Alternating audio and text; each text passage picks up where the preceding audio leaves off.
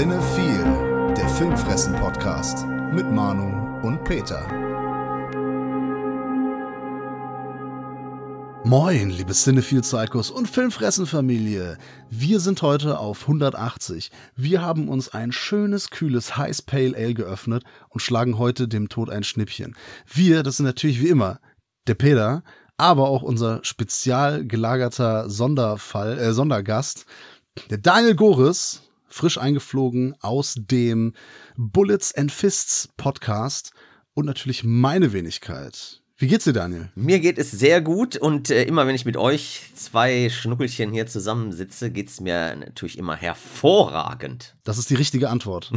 bing, bing, bing. Aber hat der gute Daniel denn auch den schönen Hint Richtung drei Fragezeichen verstanden? Ähm, ja, nein, äh, Nein. Unglaublich.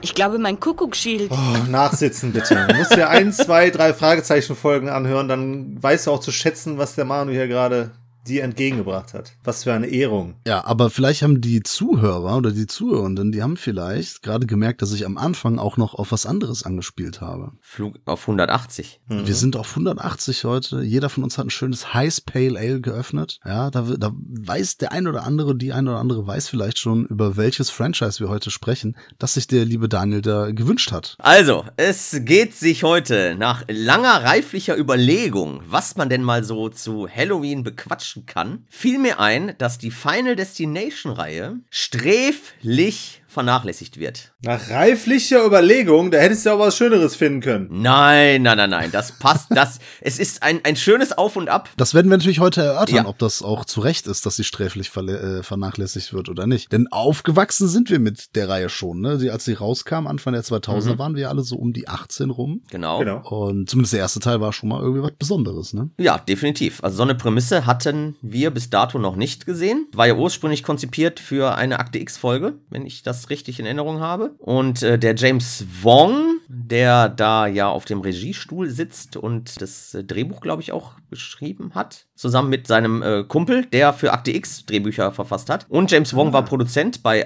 einigen Akte X-Folgen.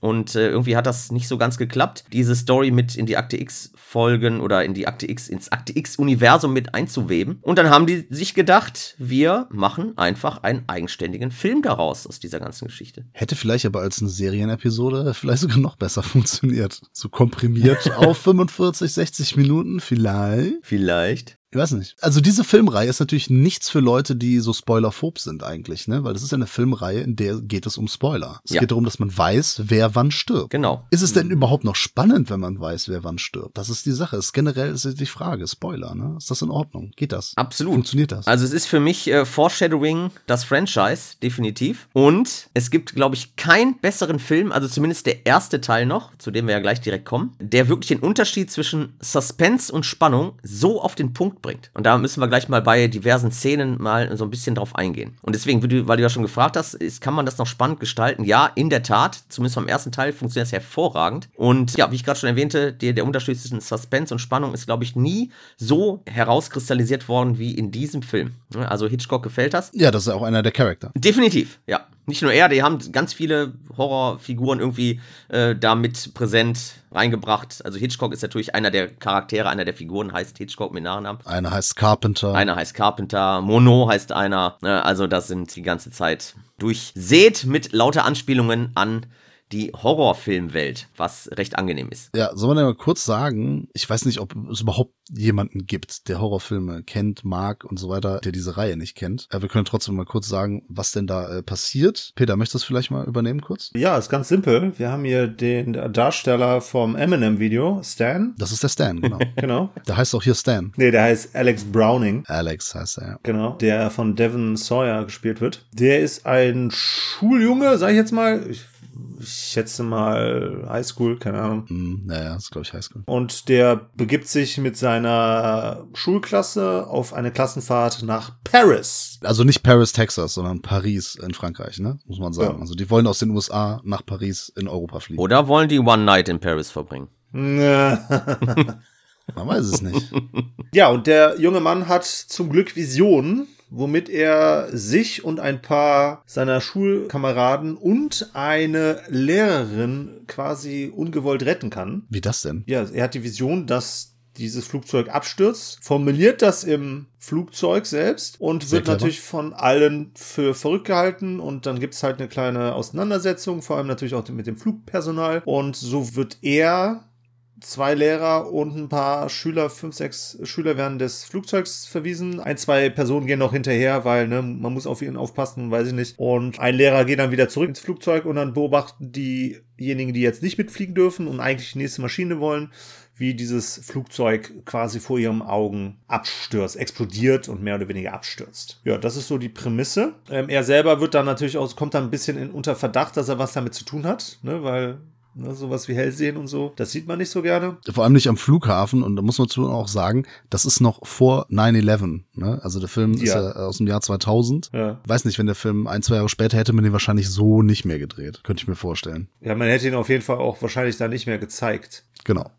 Auf jeden Fall kommen dann danach tatsächlich dann doch die paar von den Schülern und auch die Lehrerin halt auf mysteriöse Art und Weise ums Leben. Und der Alex kommt auf die Idee, dass dahinter ein Plan steckt, und zwar der Plan des Todes, weil die auch in einer bestimmten Reihenfolge hier ableben. Und er gilt halt dieses Muster, sag ich mal, versucht er halt zu durchbrechen, um sozusagen selbst natürlich dem Tod aus dem Weg zu gehen. Ja, und letztlich ist halt unsere Aufgabe eigentlich nur zu gucken, wie jetzt die Überlebenden hier, die anfänglich glücklich Überlebenden, dann doch noch ihr Ableben finden und tatsächlich auch dann irgendwo den Plan zu verstehen und ja, zu hoffen, dass es möglichst spektakulär alles passiert. Und wir hoffen natürlich auch, dass der Alex nicht von dem FBI quasi dafür verantwortlich gemacht wird und in den Knast geht oder weiß ich nicht. Genau, weil das ist auch das Interessante, finde ich, an gerade beim ersten, dass er natürlich der Hauptverdächtige ist, weil er so viel weiß und auch immer auf de, bei den Tatorten auftaucht, Ja. weil ja immer dann was passiert und er ist halt vorher da und danach, was halt auch immer so, es sieht immer sehr schlecht aus. Also Ja. da kommt ja dann das, das Hitchcock-Element. Wir wissen natürlich, dass es nicht so ist, aber ähm, die Figuren um ihn herum wissen das halt nicht. Genau. Das hat der Film eigentlich ganz schön gelöst. Ne? Es ist so ein bisschen eigentlich das Standard-Slasher-Prinzip.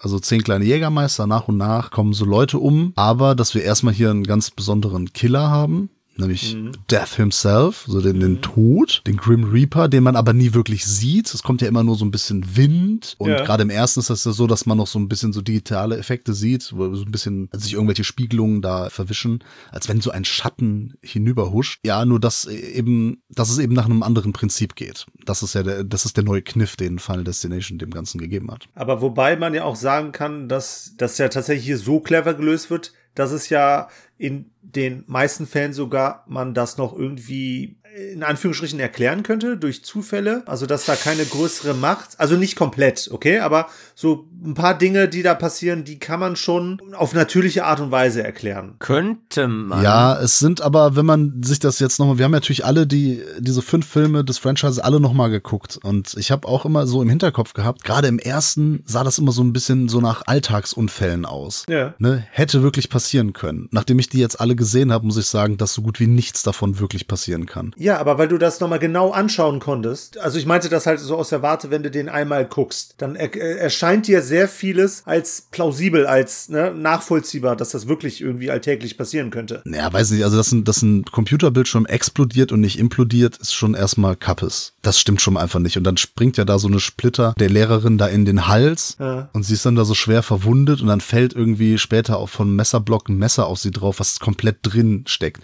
So funktionieren ja, funktioniert der menschliche Körper ja nicht. Ne? Die Gravitation reicht nicht. Wenn da so Ja, ein Messer okay. irgendwie Ja, runterfällt gut. von, von anderthalb von, oder von einem halben Meter, Ja. dann bleibt es vielleicht maximal einen Zentimeter in der Haut stecken und ja auch durchdringt halt nicht den. Brustkorb. Ne? Ich weiß darüber Bescheid. Ja, ja. Aber vielleicht waren das ja auch die Vampire aus From Dusk Till Dawn. Ne? Da wird uns ja auch erklärt, dass der Mensch ja an sich eine sehr robuste Maschine ist. Aber da ne, geht quasi so ein Billardkö rein wie Butter. Vielleicht kam sie aus der Spelunke From Dusk Till Dawn, die Lehrerin. Man weiß es nicht. Also ein Titty-Twister meinst du, dass sie da gearbeitet Vielleicht hat? war sie ein Titty-Twister, ja.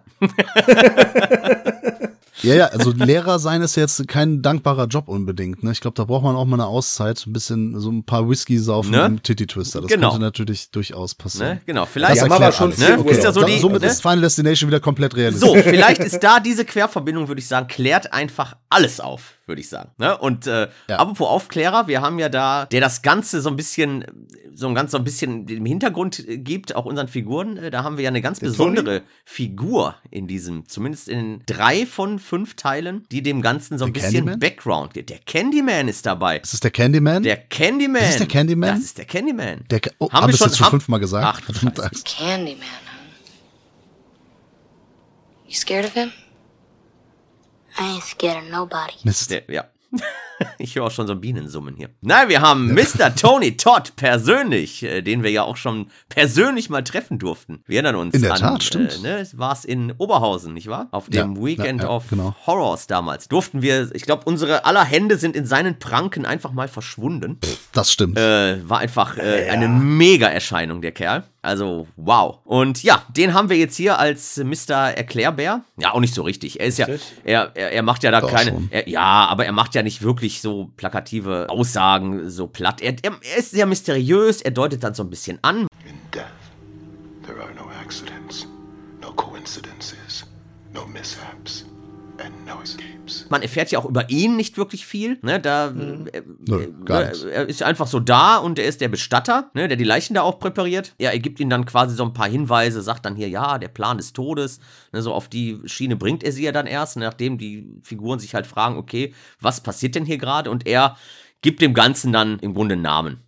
Ne, dass hier El Jefe persönlich quasi seinen Plan hat und äh, wenn man den durch irgendwelche Umstände durchkreuzt, dass er dann halt äh, von seinem ursprünglichen Plan abweicht, You can't cheat death. Genau, dass er dann halt Genau. äh, entsprechend anders vorgehen muss. Und äh, ganz wichtig auch in dem Zusammenhang immer in genau der Reihenfolge, wie sie halt ursprünglich gestorben wären. Genau, und das ist natürlich dieser Mehrwert, den die ganzen Filme mitbringen, ist ja dieses, man sieht erstmal die Katastrophe Mhm. aus der Vision, das heißt, da sterben schon mal alle und dann später sterben die ja nochmal alle. Also Genau. jeder stirbt zweimal, was natürlich die Filme, also für also erstmal äh, natürlich interessante Kills und dann haben die auch einen hohen Bodycount. Das finde ich halt äh, natürlich äh, sehr interessant. Mhm. Die meisten sterben auf jeden Fall zweimal, fast alle. Ähm, und da möchte ich aber nochmal kurz dem Peter recht geben, also da möchte ich nochmal kurz äh, zurückspringen. Und zwar, dass natürlich schon auch gerade der erste äh, Kill da in der Badewanne, ne, dass das schon so passieren könnte. Also da, ja. ne, dass man irgendwie da ausrutscht und dann irgendwie da mit der Schlinge. Obwohl ich immer noch nicht weiß, diese Schlinge, ist da nicht eigentlich der Vorhang dran? Ich habe das nie ganz Nee, das ist so eine kapiert, Wäscheleine,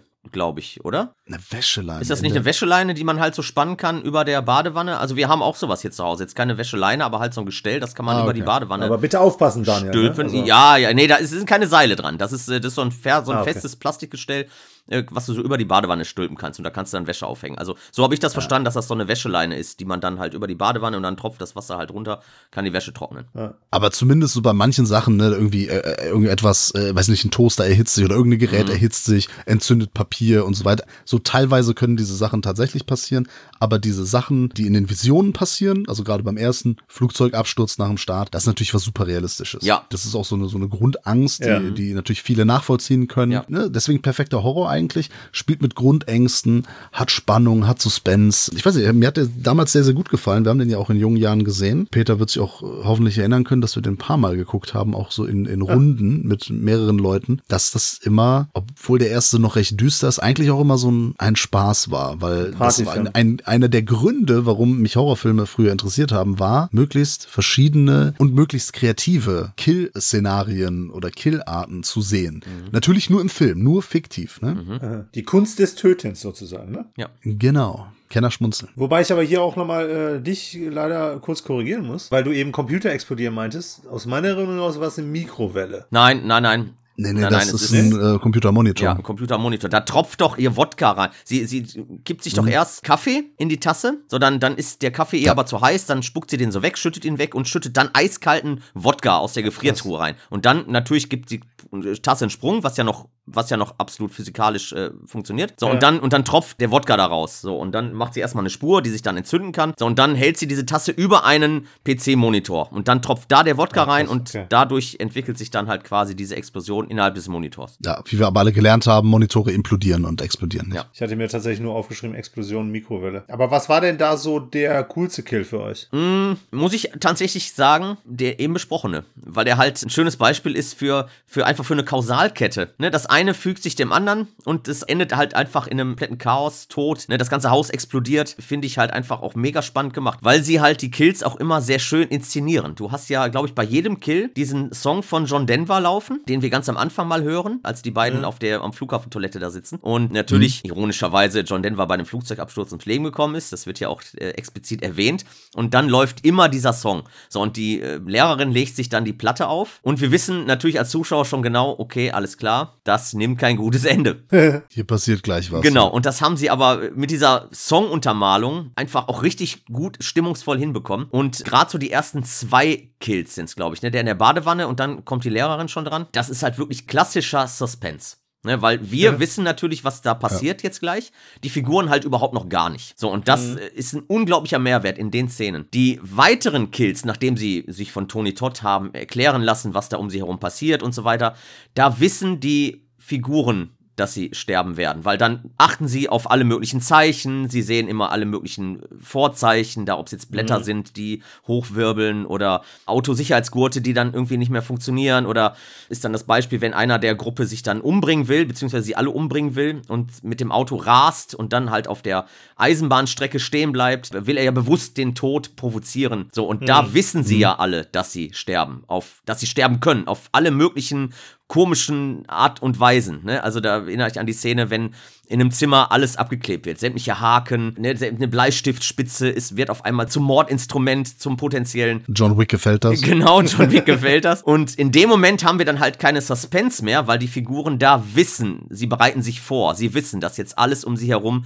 sie quasi umbringen kann. Und dennoch ist das Genau. spannend. So, das ist dennoch ein unfassbarer Spannungsmoment. weil wir nicht wissen wie. Genau, weil wir nicht wissen wie. Aber bei den ersten zwei Kills sind wir ein bisschen im Vorteil gegenüber der Figuren, weil wir auch da schon wissen, dass sie sterben werden. Die Figuren aber eben halt noch nicht. Und deswegen finde ich gerade den ersten Teil halt äh, wunderbar, wie er erklärt, also unbewusst den Unterschied zwischen Suspense und Spannung erklärt.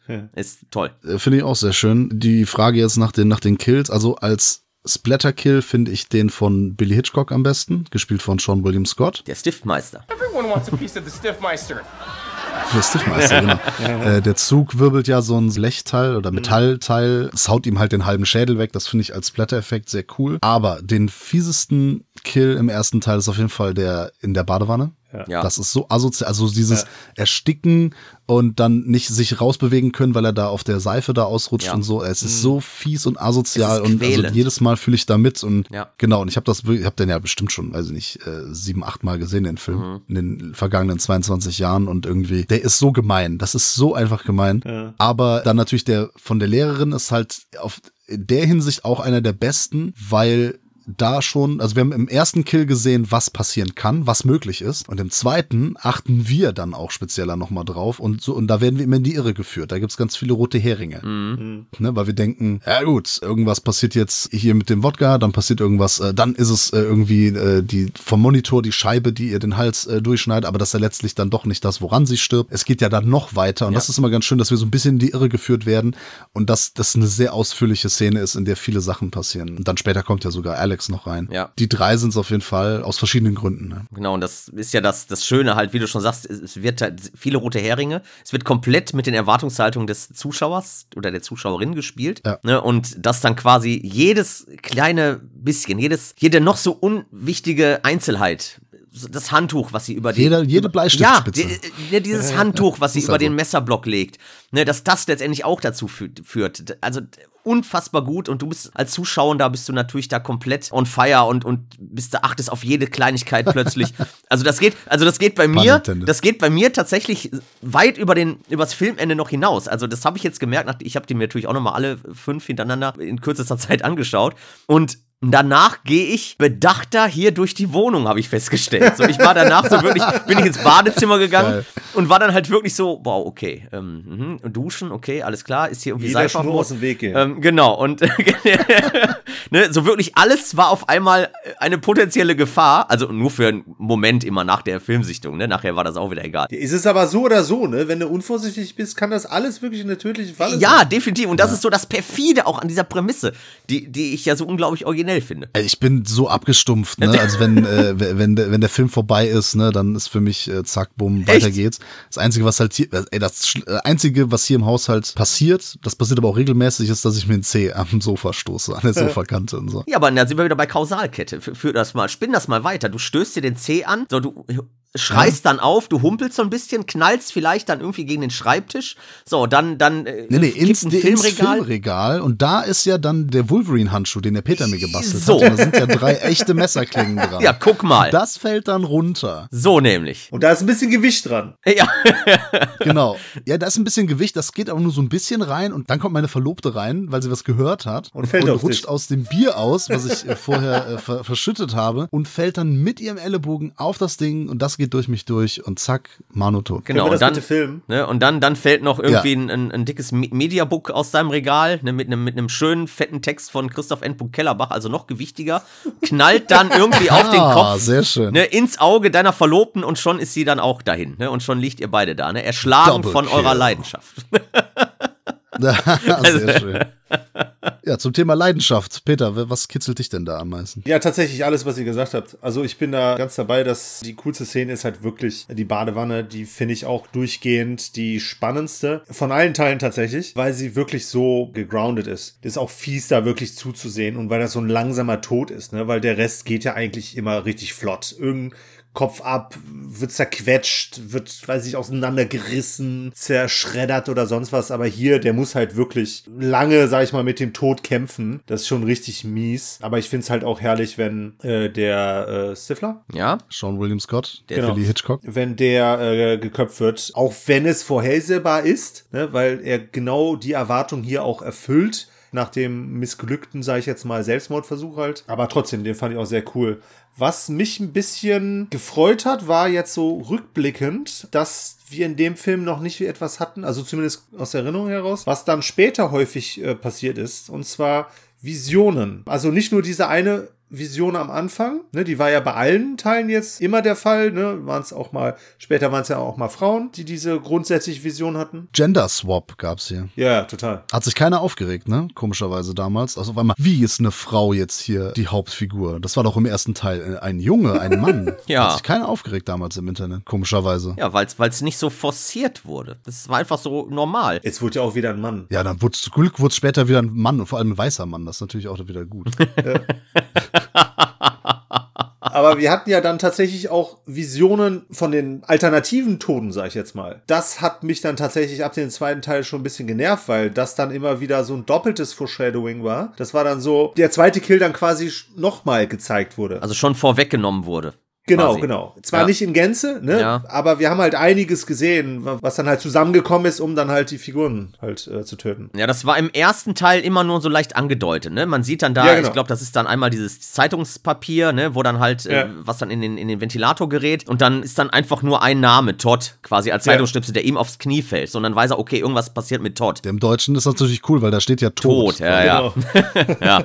Ne, und andere Szene, wenn er halt irgendwie spazieren geht und da ist jemand, der Laub zusammenkehrt und dann äh, fliegt ihm so entzündetes Laub irgendwie so vor der Nase und dann weiß er, okay, irgendwie irgendwas passiert mit Feuer oder so. Also das Mhm. Ja. ist noch sehr subtil gehalten, diese ganzen Genau. Hinweise. Und das wird sich tatsächlich im Laufe des Franchises mit jedem Teil, wird das immer extremer, ja. Und dann sind ja nicht nur die Haupt, also die Hauptfigur, die halt da diese Main, ja, also Haupt, äh, Vorstellung da hat, quasi des, des ersten Massencrash oder Unfall, sondern nachher können alle möglichen Leute irgendwelche Hinweise sammeln und irgendwas vorhersehen. Das, das war im ersten halt auch nicht so. Da war es immer nur die, ja, die Hauptperson, die da halt eben diese große Vision des Todesplans hatte. Ja, aber der zweite Teil hatte ja dann auch noch eine sehr geile Grundidee, ne, weil das war ja das große Problem, sag ich mal in Anführungsstrichen, beziehungsweise die große Kunst jetzt irgendwie dann Fortsetzungen zu schaffen, bei denen die Grundsituation, also hier im im ersten war es halt der Flugzeugabsturz, das irgendwie in interessanter Form abzuwandeln. Mhm. Also irgendein cooles Szenario zu finden, das halt auch irgendwie realistisch ist. Und ich finde halt, mit dem zweiten Teil haben sie dann tatsächlich auch eine Situation äh, gefunden, die sehr alltäglich ist, ne? Ein Autounfall quasi. Ja, Und für mich äh, der beste Eröffnungskill übrigens. der ist mega. Ey, und der sieht auch heute noch Ja. richtig, richtig gut aus. Also im Gegensatz zum ersten Teil. Genau, also man sieht natürlich immer hier und da noch so ein bisschen digitale Effekte. Es war für mich, äh, ist es nach wie vor vom ganzen Franchise die Ja. geilste Eröffnung. Ja. Ich bin ja sonst nicht so Auto-Verfolgungsjagd, Auto-Fan oder, oder Crash-Fan so äh, in Filmen, aber hier finde ich das wirklich sehr cool gelöst, sehr episch und das war auch der erste Film, damals habe hab ich mir einen Beamer gekauft und das war die erste Szene oder der erste Film, den ich mir auf Beamer angeguckt habe, weil ich diese Szene unbedingt groß projiziert sehen wollte. Ja, was eine Freude in Anführungsstrichen. nee, weil die, die knallt halt schon. Die knallt richtig und wie Peter sagt, es ist halt mal wieder so eine alltägliche Situation, kann man sehr gut nachvollziehen. Wir sind ja zum Glück nicht in große, in solch große Karambolagen geraten, aber das ist ja etwas, was immer wieder äh, passiert, leider. Und äh, ja, der zweite Teil äh, war damals auch mein Lieblingsteil, obwohl Stan die Killerhand nicht zurückgekehrt ist. er ist nämlich zwischen den Filmen gestorben, offscreen, einfach rausgeschrieben. Dafür Eli Lata, die auch im ersten Teil mitgespielt hat, die ist ja wieder da. Und das ist ja auch so eine Sache, eigentlich sterben ja immer alle. Spoiler übrigens, ne? Über, über Filme, die spoilern die ganze Zeit. Okay. Eigentlich werden immer alle, also der, der Tod hat am Ende immer recht. Er gewinnt immer. Ja. Mhm, Außer im zweiten Teil, komischerweise. Weil die Ali da überlebt? Nee, die überlebt nicht, aber am Ende, die, der Polizist und das eine Mädel, die überleben nämlich. Und es gab eine Deleted Scene, da wird es, glaube ich, erklärt, dass die auch irgendwann sterben, aber offiziell, offiziell- offizieller ja, okay. Kanon ist eigentlich, Ja, okay. dass die die einzigen Überlebenden Ja, okay. sind. Aber was, was ich hier auf jeden Fall zu dem zweiten Teil schon mal sagen kann, erstmal eine positive Sache, bevor wir die Geschichte jetzt mal kurz aufbröseln. Der geilste Kill doch vom ganzen Franchise. Ich sag nur Scheibe und Junge. John Hutauben ja. Fand ich Ja, ist ein geiler Kill. mega geil. Aber ansonsten ist das ein, wie ich finde, sehr großer Partyfilm. Aber es ist auch ein sehr klischeehafter Film. Vor allem was die Figuren angeht. Ja, total. Ich würde den auch ohne Probleme in die 90er packen können, äh, was so Klischees angeht. Kiffer, äh, es geht ständig um Brüste, taffe Typen. Ja. Auf Dauer war es ein bisschen anstrengend, aber letztlich dann irgendwie dann doch im Ganzen so ein bisschen dienlich. Der bietet sich sehr an einem jungen Publikum an, ne? Also Ja, ja, schon klar. sehr gewollt. Ja, ja. Aber ich finde die Kill-Sounds wieder raus. Also mein Lieblingskill ist auch im zweiten Teil, aber es, okay, vom Splatter her ist es vielleicht die Platte, aber es ist nicht die Platte. Es, es ist der Stacheldrahtzaun. Boah. Ich habe tatsächlich eine, eine bester Kill Top 3 gemacht, wie es sich Kai Pino gewünscht hat. Ja. Und der, Za der Zaun ist tatsächlich auf Platz 3. Platz 3, okay. ja. Nochmal kurz, um auf Teil 1 zu kommen, der, der Flugzeugunfall, Explosion ist nicht so gut gealtert, muss man sagen. Ne? Also wenn da die, Ja. die Seite rausreißt, die Leute aus dem Flugzeug gerissen werden, das sieht alles nicht besonders gut aus. Ne? Muss man dazu sagen. Und anders ist das jetzt mit Teil 2. Aus heutiger Sicht, damals. Aus heutiger Sicht, genau. Aber das ist das richtig Gute auch an Teil 2. Der ist auch aus heutiger Sicht funktioniert dieser Crash einfach immer noch sagenhaft gut. Ne, selbst wenn da hier und da natürlich mit CGI nachgeholfen werden musste, sind doch viele Crash und Stunts in der Szene einfach auch richtig gut echt gemacht. Und das sieht fantastisch aus. Und ich muss sagen, seit dieser Öffnungsszene, jedes Mal, wenn ich auf der Autobahn unterwegs bin oder, oder auf Landstraßen, kommt mir halt so ein LKW en- irgendwie entgegen oder fährt vor mir, der halt diese Baumstämme hinten drauf hat. Das ist ja tatsächlich so. Die, die fahren ja wirklich rum mit diesen dicken Baumstämmen hinten. Ja. Jedes Mal ist dann, sofort habe ich Final Destination Teil 2 im Kopf und denke mir, Immer direkt die Ausfahrt nehmen. äh, du musst ganz schnell von diesem Fahrzeug verschwinden. Es ist jedes Mal. Also, wieder. also wenn, wenn das der Highway 180 ist, ist schon mal schlecht. das ist schon mal schlecht, ja. Das ist schon mal schlecht. Die, A, die A180 oder so. Ja, aber ich kann dich ja beruhigen, zum Glück, und das ist halt, also viele Situationen sind realistisch in Final Destination, aber nicht im Detail. Ja. Ja. So ist es natürlich auch mit den Baumstämmen, also wenn da die Verankerung Tennisbälle. rausgeht. Mhm. Physik ne, sagt, Äh. Körper sind träge. Ja. Erstmal bewegen die sich nicht einfach darunter. Zweitens, wenn die da runterrollen, die Baumstämme, dann rollen die einfach runter und die titschen auch nicht auf wie so ein Genau. Tennisball. Ne? Äh. Die wollten das ja ursprünglich so drehen, haben sie im Making-of, sagen die auch so, ja, es hat überhaupt nicht geklappt, weil die haben das dann getestet Ja. und die rollen einfach nur runter. Ja. Was unglaublich unspektakulär aussieht, Ja, was natürlich nicht ungefährlich ist, aber es ist unspektakulär. Aber es ist natürlich viel geiler, wenn der Baumstamm so auftitscht Ja. und dann den Polizisten da voll in die Fresse rein. Ey, der und dann wird das ja Gehirn hinten raus. Ja. rausgedrückt. Das ist, ähm, also, sag ich ganz ehrlich, ist auch bei meinen, äh, der Kai Pino hat drum gebeten, auch eine Top 3 der Fast-Kills zu machen.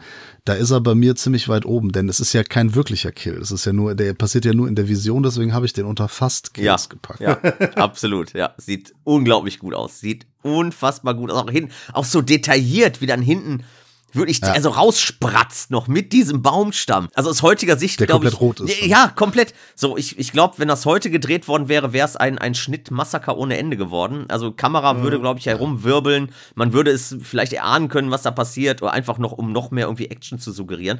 Was so eine Szene aber gar nicht braucht. Das ist das Schöne aus Filmen, die halt so ein bisschen älter schon sind. Damals musste man nicht völlig hysterisch mit der Kamera herumwackeln, um da irgendwie äh, eine Art von Dynamik reinzubringen. Das hat die Szene an sich einfach alleine gelöst, ohne dass da im Schnittraum nochmal zusätzlich irgendwie Schnelligkeit äh, hinzugeschnitten oder hinzugefügt werden musste in dem Sinne. Es ist halt eine Einstellung, Ah, ja, die reicht, genau, und die funktioniert. Genau, und äh, das ist einfach unfassbar, ob, ob dann nachher noch dieser LKW, der, der, der kommt ja nochmal so aus diesem Inferno heraus, nochmal aus diesem Flammenmeer, kommt ja dieser LKW auf einmal nochmal so in der Schrägen heraus und donnert dann nochmal so rein. Das hat eine unglaubliche Wucht und Intensität in dem Moment. Also fantastisch. Und da haben wir auch dann den Moment, wo sie vom ersten Teil auch so ein bisschen abweichen. Da überleben ja diejenigen, die sich da halt retten konnten, dann tatsächlich dann alle und werden dann nach und nach umgebracht. Im zweiten Teil ist das ja so, dass diese Clique, die sie ja auch rettet, trotzdem am Anfang schon stirbt. Und da fragt man sich ja, okay, was ist denn jetzt das Grüppchen an Überlebenden? So, und da kommen ja dann ganz viele Fremde auf einmal ins Spiel. Also es sind Ja. keine Personen, die sich vorher schon kannten, sondern ganz viele Fremde. Was nachher natürlich aufgeklärt wird, was es denn mit diesen Fremden auf sich hat. Denn da wird natürlich der Bogen zu Teil 1 gesch äh, geschlagen. Fand ich übrigens eine ganz coole Idee. Ah, Auf jeden Fall. Natürlich, wenn man das weiterspinnt, diese Kausalkette, nicht nur bei den einzelnen Todesszenen, sondern auch bei den Personen, die überleben, natürlich haben die auch wieder Auswirkungen auf andere Personen und auf andere Ereignisse. So, und da ergibt sich eine ganz lange Kette auf einmal von Personen,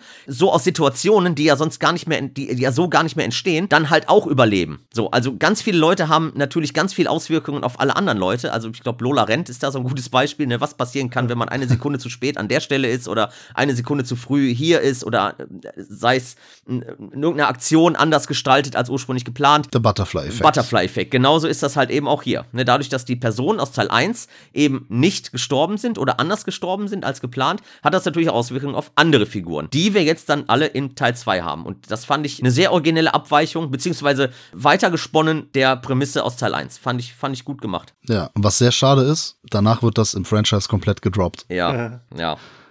Spoiler an der Stelle. Ja, hat man sich aufs Wesentliche konzentriert, ne? Weil ich meine, letztlich gibt die Geschichte da hier auch nicht so viel her, oder? Also ich meine, er versucht halt hier mit Ali Lata vom ersten Teil so ein bisschen zu profitieren. Äh, ne? Die ist ja in der Klapse Genau. dadurch gelandet. nee, nee, die hat sich da selbst äh, in Sicherheit gebracht. Mhm. Die ist ja freiwillig da. Ja. Und die Romanze hier zwischen der Visionistin, ne? also die am Anfang die Vision hat und quasi die ganzen Leute da rettet, und dem Polizisten, aus der auch irgendwie nicht so groß was wird. Aber was er dann letztlich von der Geschichte her und von den Ideen her Neues zu bieten hat, ist ja tatsächlich auch wieder einen alternativen Ausgang, wie man dieses Muster des Todes durchbrechen kann. Also zumindest scheinbar. Mhm. Ne? Weil eine der Figuren ja äh, schwanger ist Genau. und der äh, Tod dadurch überlistet werden könnte, dass neues Leben entsteht. Genau. Fand ich nett, Ja. aber gab ja dann auch eine, eine schöne, einen schönen Twist dann in der Richtung wieder. Also Ja, in dem, genau. in der Thematik. Ja, ne, auch hier wird das Ganze wieder erklärt von äh, Mr. Ja. Tony Todd, ne, der uns das Ganze da näher Ja. bringt, dass halt nur neues Leben den Tod besiegen kann. Dann spielen sie halt dann natürlich ein bisschen mit und letztendlich schlägt das Ganze dann nochmal einen Haken in eine ganz andere Richtung. Ja. Nee, finde ich einfach einen, einen richtig guten zweiten Teil, auch wenn natürlich so ein bisschen die Suspense auf der Strecke bleibt, auch so dieses, was wir im ersten Teil noch hatten, dass, dass er, also Hauptfigur natürlich der, der Hauptverdächtige ist in dem Fall. Ne, das haben wir in Teil 2 alles überhaupt nicht mehr. Ne, da ist ja der Polizist, im Gegensatz noch zu Teil 1, wo die beiden FBI-Agenten ja die ganze Zeit hinter ihm her sind und ihn da überlisten wollen und äh, er da öfters da in, im, im Verhörraum sitzt, haben wir im zweiten Teil halt die Exekutive, die dann halt unserer Hauptdarstellerin ja noch hilft, ne, der ja sofort ihr glaubt und, und weiß, was los ist und ähm, da mit ihr zusammen ja quasi. Weil er es ja mitbekommt, ne? Er sieht genau, das ja. Er, er sieht das ja und er ist dann quasi halt ihr, ja, ihr, ihr Buddy in dem Film, dem sie da halt versucht, den Plan des Todes dann halt wieder, ja, zu durchkreuzen, immer und immer wieder zu durchkreuzen. Und so haben sie es ja auch vermieden, dann eben das gleiche Ja, nochmal zu machen. ja, ja. Weil die Sache ist so, das wird im Franchise ja auch dann irgendwann kommen, ne? So etwa so ein paar Ermüdungserscheinungen, weil der Ablauf häufig gleich Mhm. Ja. ist. Und hier hat man aber zumindest vermeiden können, nochmal dieses, also dass die Exekutive dann hinter der, äh, hinter der Protagonistin her Mhm. Ja. ist. Er hat dann noch ein bisschen anderen Kniff, fremde Leute dazu genommen, die dann auch nochmal irgendwie. Ist alles ein bisschen anders. Der, der zweite Teil, ich, ich mag den nach wie vor Ja, gerne. absolut. Also ich finde den wirklich cool, weil er anders ist als der erste. In Suspense und so ähm, muss er jetzt zwar ein bisschen zurückschrauben, dafür schraubt er den Splatter Ja. hoch. Es ist mehr so ein Partyfilm und er spielt auch wieder viel mit unseren Erwartungen. Einer meiner lieb liebsten Kills ist das mit, äh, mit den Spaghetti. Oh ja. Ähm, das ist auch einer der ersten, also der Typ, der im Lotto gewonnen Mhm. hat, dem eigentlich immer nur Gutes widerfährt, ne? gewinnt im Lotto, verpasst da die Todeskarambolage und so weiter und so fort. Und dann spielt der Film wieder ganz hart mit unseren Erwartungen, wenn er erstmal dann in, die, in den Müllzerkleinerer greift, äh, wenn dann tausend Sachen passieren, die letztlich dazu führen, dass er rausgeht über die Feuerleiter, dann nochmal ausrutscht, also er fällt ja dann noch runter, genau, und dann Auf die Spaghetti, die er vorher aus dem Fenster geschmissen hat. Genau, er rutscht auf den Spaghetti aus und dann stoppt diese Leiter ja und dann geht die ja erst noch mal Genau. runter. Also es passieren so viele Momente, in denen wir denken, ach, dadurch stirbt er, ach nee, doch nicht. Und dann, ach, dadurch, ach nee, doch nicht, dadurch, ach nee, doch nicht, ach doch. Ja. Und Das ist, es ist schon eine, echt eine coole, coole Szene, die ist schön choreografiert, die gefällt mir sehr gut. Und das ist das äh, Coole. Also wie gesagt, das Blätter ist weiter vor auch schön, das mit dem Airbag, Mhm. die Szene, ne, wo die auch vorher schon irgendwie drei Möglichkeiten hätte, irgendwie anders zu sterben Mhm. Ja. und so. Den Zaun hatten wir eben schon genannt. Der macht ein bisschen mehr Spaß und das Schöne, das gilt aber wirklich für alle Filme der Reihe, die sind nicht so lang. Nee. Die gehen ja wirklich so 90 Minuten, Ja. ne? viel länger gehen die ja meistens nicht. Der zweite ist der kürzeste, der geht, glaube ich, 82 Minuten. 87. Also auf meine DVD geht 82 Minuten. Auf Blu-ray ist er ein bisschen länger, ja, ne, wegen des Formats. Ach so, wegen den ja, Frames. Ja, Ja, okay. Ja. ja absolut. Ne, auch schön, wenn du ein Airbag erwähnt hast. Ne, also eigentlich das, was eigentlich Leben retten soll. Ne, bei einem Unfall wird ihr da absolut zum Verhängnis und bringt sie um. Ne, und dann auch schön, dass sie durch die Zigarette, ne, Rauchen tötet halt. Ne, also Rauchen ganz ungesund. Ne, und da ist halt ja auch die Zigarette dann der Auslöser, dass dann halt da alles explodiert und dann eben dieser Stacheldrahtzaun eine der Figuren da komplett in seine Einzelteile zerhackt. Der vorher, aber muss ich sagen, einen echt eigentlich emotionalen, also kleinen emotionalen Moment hat, wenn er unserer Protagonistin dann erklärt, hier von er ist ja eigentlich nur der, der Assi, der, der Lebemensch, ne, der Kiffer, hier, der hat Bräute und äh, guckt sich Pornos an und so. Und dann steht er halt in so einem ganz ruhigen Moment da mit ihr und, und sagt ihr dann so, ey, wenn ich jetzt hier draufgehen soll, ne, dann sorg bitte dafür, dass ne, meine Pornos und so weiter, dass die alle irgendwie verschwinden und denkst du, ja, okay. So, und dann fügt er aber hinzu, alles das, was meine Mama irgendwie kränken würde oder, oder was sie verletzen würde. Das fand ich einen schönen, kleinen, winzig kleinen, emotionalen Haken, also bei dem ich diese Figur nie hätte verorten können. Also, das war ein schöner, kleiner, emotionaler Moment, der mir aufgefallen ist, weil sonst gibt's nicht so viele kleine Momente, die halt irgendwie eine Charaktertiefe, in Anführungszeichen, irgendwie Komplett suggerieren. Aber das fand ich einen schönen, fast schon herzlichen Moment. Das stimmt. Also die, die Figurenzeichnung, die ist also gerade im zweiten auch sehr oberflächlich. Hier finde ich sie aber nicht so störend wie in manch Mhm. anderem Teil. Und irgendwie macht er so als Partyfilm macht der Ja, Spaß. absolut. Wie gesagt, er hat auch diese mega, mega gute Eröffnung. Dann hat er sehr kreative Kills, die auch sehr blutig sind. Hier ist das Schöne auch, dass wir so eine Mischung haben aus digitalen Effekten und praktischen Ja. Effekten. Und die ist in dem Teil, finde ich, funktioniert die perfekt. Wenn wir bei anderen Teilen drüber sprechen, da finde ich, ist mir zu viel digital. Mhm. Und immer wenn man dann etwas Praktisches sieht, dann finde ich sie wieder cool, aber das sind dann meistens nur die absoluten Gewaltspitzen, die für einen Bruchteil der Sekunde zu sehen Mhm. Ja, sind. ja. Weiß nicht, sind wir damit schon beim dritten Teil angekommen? Also ich, ich möchte noch kurz den Zahnarztbesuch erwähnen äh, im zweiten Teil, weil ah ja. Peter hatte ja die Glasscheibe erwähnt. Ne, war, glaube ich, Peter ist dein liebster Kill, ne? Im zweiten, oder gar im Franchise, hast du gesagt? Im kompletten Franchise, mein Freund. Aber nur die, nur die Platte dann, oder? Ja, die Glasscheibe, die den Jungen komplett zerstört. Aber dem geht ja dieser Ja, Zahnarztbesuch. das Vorspiel davor nicht. Äh, das Vorspiel ist ja beim Zahnarzt. Genau, ne? genau. Dem geht ja dieses, dieser Zahnarztbesuch äh, hervor. Das können wir gerne dazu packen. Ne, und äh, das ist halt wieder schön mit den Erwartungshaltungen halt äh, einfach zu spielen, ne? Weil der sitzt der Junge, er, er kriegt dann halt dieses Lachgas verabreicht, ne? er wird immer beduselter, ne? Dann dreht der Tod ja an dieser Schraube. Ich bin gerade chemisch nicht so versiert, äh, welche, welche beiden Stoffe da gemischt werden oder was da jetzt genau runterreguliert wird, damit er da noch mehr, noch doch dösiger wird und schläfriger wird. Dickstoff und Sauerstoff. Ne, und dann fällt ihm ja dieser, dieser Fisch, ne, da oben hast du ja so, so eine Art, ähm, ja, wie nennt man das? Mobile. So ein Mobile, ja, so, so, so eine Art maritimes Mobile hängt ja da mit, mit so Fischen irgendwie dran. Stimmt. Und da fällt doch einer in den Mund rein. Genau, dann löst sich einer und er kann sich natürlich nicht mehr bewegen. Er hat natürlich den Mund auch schon voll mit diesem, Ja. mit diesem äh, Zahnarztbesteck. So, und dann fällt ihm ja dieser Fisch genau in den Mund. Natürlich kann er die Zunge, die ist ja auch ein Muskel, äh, nicht mehr so gut bewegen. Da kann er dieses, diesen Fisch dann nicht mehr raus. Und du denkst natürlich so, okay, er stickt jetzt und dann kommt ja doch noch in letzter Sekunde diese Zahnarzthelferin rein und ganz viele Momente wieder, wo du denkst, okay, so passiert, so passiert's. Und dann ist es am Schluss eben diese erwähnte Glasscheibe, die ihn da halt dann buchstäblich platt macht. Und ähm, ja, also wieder schönes, schönes Ding, womit in Erwartungshaltung gespielt wird. Und halt eben auch, ja, also für Menschen, die Zahnarztphobien haben, keine schöne Szene. Es ist auch so ein bisschen ironisch, ne? Weil er ja quasi dem Tod, also für uns gefühlt, entkommen ist. Und dann läuft er wie so ein kleines Kind halt. Nun, äh, nun mal, er ist halt nun mal ein Kind. ja. Läuft er da äh, auf die Tauben zu und wird dann von der Scheibe erschlagen. Und da denke ich mir so, das ist eine wunderbare Pointe für das, was davor passiert ist. Ja, absolut, absolut, ja. Total, bin ich dabei. Habe ich auch bei meinen asozialsten Fast-Kills auf Platz 3. Diesen, den Plastikfisch Genau. im Mund und dann hilflos da zu sitzen, das ist schon Ja, fies ekelhaft. ja, ja, absolut, absolut ekelhaft. Ja, sind wir bei Teil 3 angelangt? Ja, aber selbstverständlich. Sind wir beim Tiefpunkt angelangt jetzt? Oder? Was? Äh, ja, es ist schon der Nee, erste, sorry, der erste, mal da der erste gegen. Tiefpunkt, ja, ja, der erste Tiefpunkt. Nee. Es ist nicht der letzte Nee. Tiefpunkt, aber es ist der, Nee. der erste Tiefpunkt. stimmt, ja, es das ist stimmt, der das stimmt. Ja. Ist aber nicht der tiefste Tiefspunkt. Äh, es ist noch nicht der tiefste Tiefpunkt, nein. Äh, nee. Die, die Flagge hält eindeutig der vierte Teil. Aber es ist, es ist ein Scheideweg, den wir hier haben. Praktische Effekte werden komplett gegen CGI getauscht. Mhm. Na, nicht komplett. Ja, aber so zum Großteil. Wir haben sehr viel, Ja. sehr beschissenes CGI hier, was schon mal sehr bitter aufstößt. Ja, vor allen Dingen in dem Main Crash. Ne? Also in dem, was halt am Anfang komplett Die passiert. Achterbahn. Die Achterbahn ist Genau. äh, grausig inszeniert. Das, das Genau. sieht alles scheiße aus. Da ist nichts Ja. haptisch. Ist auch schlecht geschnitten. Ja, schlecht Ja. geschnitten. Das ist nichts. Unübersichtlich genau, es ist nichts, was man geschnitten. fühlt, obwohl natürlich auch dieser Moment wieder im Alltag passieren kann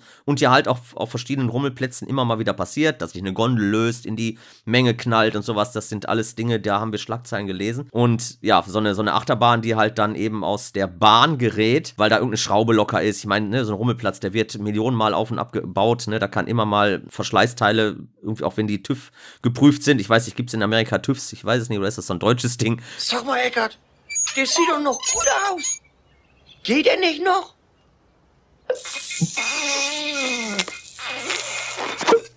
Du, Eckart, der geht ja noch. Tut das Not, dass er hier so rumokzipiert? keine Ahnung. Aber äh, dass da immer wieder geprüft wird, aber dann, dass da irgendwas locker sitzt. Oder eben halt auch, wo damit gespielt wird am Anfang, wenn sie sich reinsetzen, dass diese Bügel nicht so halten und funktionieren. Also die USA brauchen keinen TÜV, ne? Die haben Anwälte. Ach so, ja, gut, okay. Die klären im Nachhinein auf jeden Fall. Das ist wichtig. ne, aber auch da wird ja wieder so ein bisschen mit Urängsten gespielt. Ne? Also ich, zumindest kann ich das auf mich mü- münzen, dass ich, wenn, wenn ich in so einem Ding sitze, immer so diese, diesen kurzen Moment habe, wo ich kurz drüber nachdenke, okay, wenn der Bügel aufgeht. Ne, so, das ist irgendwie so eine Urangst in mir, ne? vor allem wenn da noch so Loopings sind, dass man dann da irgendwie so Kopf überhängt und dann äh, der Bügel nicht vernünftig schließt. War das vor Final Destination 3 so oder danach erst? Nee, das war immer schon so. Das war immer schon so, dass ich so diese Bügel immer so dachte, boah, hoffentlich halten die. Ey, das ist eine absolut realistische Angst. Ne? Die habe ich äh, auch und Ja. ich kann mir vorstellen, dass das 99% der Menschen teilen werden. Ja, ne, es ist immer, natürlich, Achterbahn ist Nervenkitzel, ne, dafür geht man auf so ein Ding, ne, aber Genau. das ist halt immer noch so ein Nervenkitzel, der noch mal so on top kommt, den man natürlich nicht erleben möchte, ne, im Gegensatz zu den Loopings und so weiter und die, die Kräfte, die auf einen einwirken, das möchte man ja erleben, aber man möchte nicht erleben, dass dieser Bügel aufgeht, ne, und damit spielen sie ja dann halt auch, weil die Bügel ja teilweise da nicht so richtig schließen und dann machen sie sie doch zu, eben auch halt diese, diese Kleinstteile, die man halt nicht mit in die Achterbahn nehmen darf, ne, Stichwort die Handykamera oder irgendwelche Gedönse, was ich dann lösen kann und anderen vielleicht auf den Kopf fallen kann oder zu geschossen werden können. Irgendwie sowas, ne? All das wird ja so abgefrühstückt, was ja noch alles vollkommen okay ist, ne? Dass man damit so ein bisschen dann spielt. So, Ja. und was dann aber passiert, sieht einfach nur ganz, ganz schlimm aus. Also schl nicht das Gute schlimm im Sinne von, hey, hier haben wir große Eskalation, sondern es sieht CGI-mäßig und tricktechnisch einfach beschissen aus. Eine filmische Entgleisung sozusagen. Der ist schön. Er ist auf jeden Fall, also bi- bis dahin erstmal die schlechteste Eröffnungsszene. Mhm. Das Problem ist, wir haben hier auch die beschissensten Charakter. Die Figuren sind alle zum Kotzen. Ja. Ja. Äh, alle sind uncool, bis auf äh, Mary Elizabeth Winstead, die hier eine Rolle hat in, in jungen Jahren. Ja. Äh, die mag ich ja. Ich finde die irgendwie cool. Das Problem ist, sie wird hier auch äh, dazu verdammt, eigentlich die ganze Zeit traurig zu gucken und zu, zu heulen und so rumzujammern. Das ist so die Hauptaufgabe in dem Film hier für sie. Ja. Aber alle anderen sind irgendwelche Arschlöcher, die man natürlich auch irgendwie sterben sehen will. Ja. Und dann auch sterben sieht. Es gibt ein paar Highlights hier, also so, also so, also Kopf zerquetschen. Es gibt äh, den Motor im Kopf. Sonnenbank. Ja, die Sonnenbank. Ja, pass auf, der Sonnenbank-Flavor. Bushido gefällt das. Äh, das ist so eine Sache. Die Sonnenbank, ich weiß nicht, wie es euch geht. Ich habe so nach dem zweiten Teil mal überlegt, so was wären denn so Todesarten, die man bringen könnte. Und das in der Sonnenbank eingeklemmt, das ist tatsächlich eine Idee, die mir mal gekommen ist. Und da habe ich mich dann äh, gewundert und gleichzeitig auch ein bisschen gefreut, als ich das dann im Kino gesehen habe, bei Teil 3. Ja. Muss aber sagen, dass es natürlich total dumm ist, wie das passiert. Ja, Weil natürlich. da Ja, klar. irgendwie kommt da so ein Brett zwischen Ja. die beiden Sonnenbanken und die müssten Ja. eigentlich Ja, das nur das auf einer Seite nicht. runterschieben Ja, und wären exakt befreit. das. Ja. Mal abgesehen davon, dass Sonnenbanken natürlich nie so heiß werden, Mhm. Mhm. dass es Sicherungen gibt und dass natürlich man so schnell auch nicht verbrennt. Also das dauert auch Ja. noch ein Ja, bisschen. Okay, ist ein Horrorfilm, ne? Ich, ich kaufe euch das ab und so. Ich finde es trotzdem, ist jetzt nicht die geilste Todesart. Da finde ich natürlich den, den Torblock im Kopf natürlich geiler. Der auch dann cooler aussieht, wenn es eben ein praktischer Effekt ist. Das ist genau dieser Teil, den ich meine. Es ist sehr viel CGI, aber immer dann in den absoluten Gewaltspitzen ist es dann kurz mal handgemacht und dann denke ich so, okay, dann ist es cool. Aber das ist, sind für mich auch die einzigen Highlights, sind die Splatterspitzen in diesem Film. Also es ist natürlich lustig, dass dann bei, dem, bei der Sonnenbank übrigens dann noch Rollercoaster läuft, ne? Ja, Äh, ja. Als Song. Wir haben in jedem Film haben wir, also im zweiten Teil, noch mal kurz, da haben wir äh, bei dem Crash läuft Highway to Hell, genau. ne? Ah ja, stimmt, genau. Das Es ist immer die mit Musik Musik verbunden Genau, auch, ja. die Musikauswahl ist immer thematisch sehr, sehr schön passend gewählt. Genau, und ich finde zum Beispiel den Footballer-Kill im Gym, ne, wenn der Kopf Ja, da Dings, ne? ja. Ich frage mich, wie das funktionieren soll. Wie sind, wo sind denn die Gewichte da wie angebracht? Also das funktioniert einfach nicht. Das ist eine nette Idee, aber die ist komplett unrealistisch, weil Mhm. diese Gewichte so nicht angebracht sind. Also ich weiß nicht, was das für ein komisches Gerät sein soll. Ähm, das werden die wahrscheinlich auch nicht verraten, weil das keine gute Werbung ist für die Marke. Naja, und das U-Bahn-Finale habe ich übrigens komplett vergessen. Das war jetzt hier beim, beim Rewatch, habe ich, ge hab Mhm. ich gedacht so, hä? Warte mal, an mehr kann ich mich gar nicht erinnern. Und der Film ging noch 20 Stimmt. Minuten und dann Ja. äh, gibt's ja noch dieses Finale in der U-Bahn. Insgesamt finde ich den leider nicht so gut. Nee, überhaupt nicht. Das Finale war dann so ein Crossover mit dem Film Creep hier, ne? Auch mit Franka Potente. Ja. stimmt. Also ich muss sagen, ich fand den Krafttraining Kill fand ich geil, weil ich den mir auch gewünscht habe, dass er in Ja, dem klar. Moment, auch wenn das nicht funktioniert, ich meine, das kann man halt bei so vielen Sachen hier hinterfragen. Ja, klar. Habe ich ja gerade. Nee, ich meine aber auch kurz auch bei den anderen Filmen.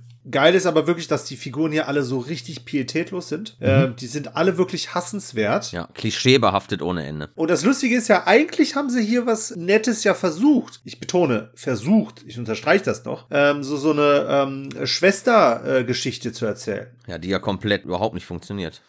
Genau, also die funktioniert genauso, wie die Jüngere das immer ausdrückt, mit dem Mittelfinger. Genauso funktioniert Ja. die nämlich gar nicht. Nee, überhaupt nicht, null. Der Film ist auch insgesamt komplett antiklimaktisch und der ist auch noch so frech, auch wenn es irgendwo passt, eine äh, geniale Idee von The Omen zu klauen, weil er ja die ganze Zeit mit den Fotos arbeitet und man sieht ja immer, da ist ja einer, läuft ja die ganze Zeit mit der Ach Kamera ja, rum. stimmt. Ja, ja, ja, genau. Der die ganze Zeit upskirtet.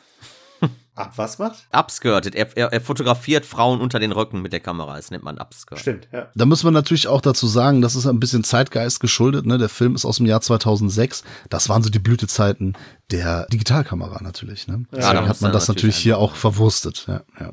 Also wo muss man sagen, okay, Digitalkameras sind so zwei, drei Jahre vorher, hatten so so so einen Hype. Das hat man dann hier in dem Film verwurstet. Ja, aber stimmt, das ist ja die die oben die Idee. Ja, ja. ja. Genau. Ja. ja, aber ansonsten, ja, stimmt schon. Das war schon der erste sehr vergessenswerte Teil in der Ja. Reihe. Weil das Problem ja auch ist, wir wissen es ja alle, ne? Also wir kennen das ja alle, wir gucken natürlich Final Destination 3 ja auch nur, weil wir die ersten beiden kennen. Und ich bin damals ins Kino gegangen und habe halt diese gleiche Geschichte halt nochmal gesehen. Mhm. Da müssen erstmal wieder dahinter kommen, ach, das ist der, der Plan des Todes, oh, ja, okay, aber wer ist denn jetzt dran? Und gut, dann kommen sie durch die Fotos darauf. Ist ein bisschen abgewandelt, aber es ist halt more of the same und leider aber Ja. nicht gut. Ja. Tony Todd wusste, warum er in dem Teil nicht mitspielt und nicht den Ja. Erklärwer macht, ne? Er wusste Bescheid. Interessanterweise ist aber der Regisseur des ersten Teils wieder zurückgekehrt, ne? Tja, merkt Genau. man leider gar nicht. James Wong. Ist einfach nur eine Nummernrevue.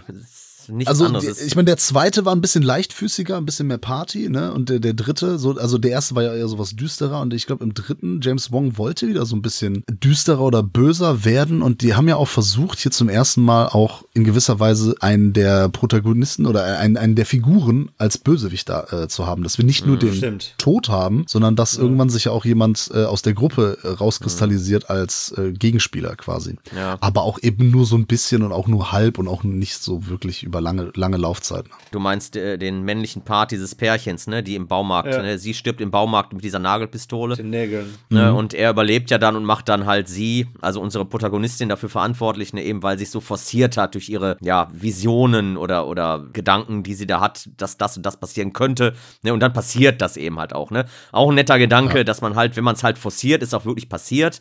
Ne, wenn man einfach die Leute so machen lässt, würde dann auch vielleicht der Tod eintreten oder eben nicht. Ist vielleicht auch so ein Gedanke, der äh, mit in dieser Prämisse eine nette Rolle hätte spielen können. Machen sie aber halt auch eben gar nichts draus. Ja, was übrig bleibt, ist, wie gesagt, eine Nummernrevue von, von ganz vielen aneinandergereihten Todesszenen, wo halt wieder mit der Erwartungshaltung der Zuschauenden gespielt wird, aber eben halt überhaupt nicht so originell und schon gar nicht spannend wie in den ersten zwei Teilen, besonders wie im ersten Teil. Man wartet förmlich nur darauf, so jetzt komm endlich auf den Punkt. Jetzt zeig uns endlich eine kurze Splatter-Szene. Man, man ist nicht mehr dabei mit, mit diesem, ah, das könnte passieren. Oh, okay, da sind sie jetzt gerettet worden. Ah, okay, das passiert jetzt doch nicht. Ich habe mich dabei ertappt, dass ich einfach nur von einem Splatter-Effekt in den nächsten gehen wollte und wie das Ganze zustande kam, war mir letztendlich sowas von egal im dritten Teil. Was halt eben auch daran Genau. liegt, dass einem die Figuren halt auch völlig egal sind. Also wirklich völlig egal. Ne, es- Abgesehen von diesem sexistischen Typen, der die ganze Zeit da den Frauen unter den Rock ja, fotografiert und immer nur die Titten unserer beiden Sonnenbank-Schönheiten da sehen will. Ne? Ich weiß gar nicht, ob drei, vier Mal betont er das. Zeigt, zeigt doch mal eure Titten, zeigt doch mal eure Titten. Oh, hab ich irgendwie Ja, gedacht, wir so, sehen die auch Alter. lang genug dann in der, in der äh, Szene, Ja, dann in ihrem die Kill. sehen ne? wir lang genug. Aber was ich sagen muss, äh, da musste ich lachen und zwar positiv lachen, weil ich das richtig gut fand. Der Schnitt zwischen den beiden brennenden Sonnenbänken zu den Särgen. weil sie liegen ja, Ja, exakt ja, ja. parallel dann auch in den Särgen. Den Schnitt, den Übergang fand ich richtig gut.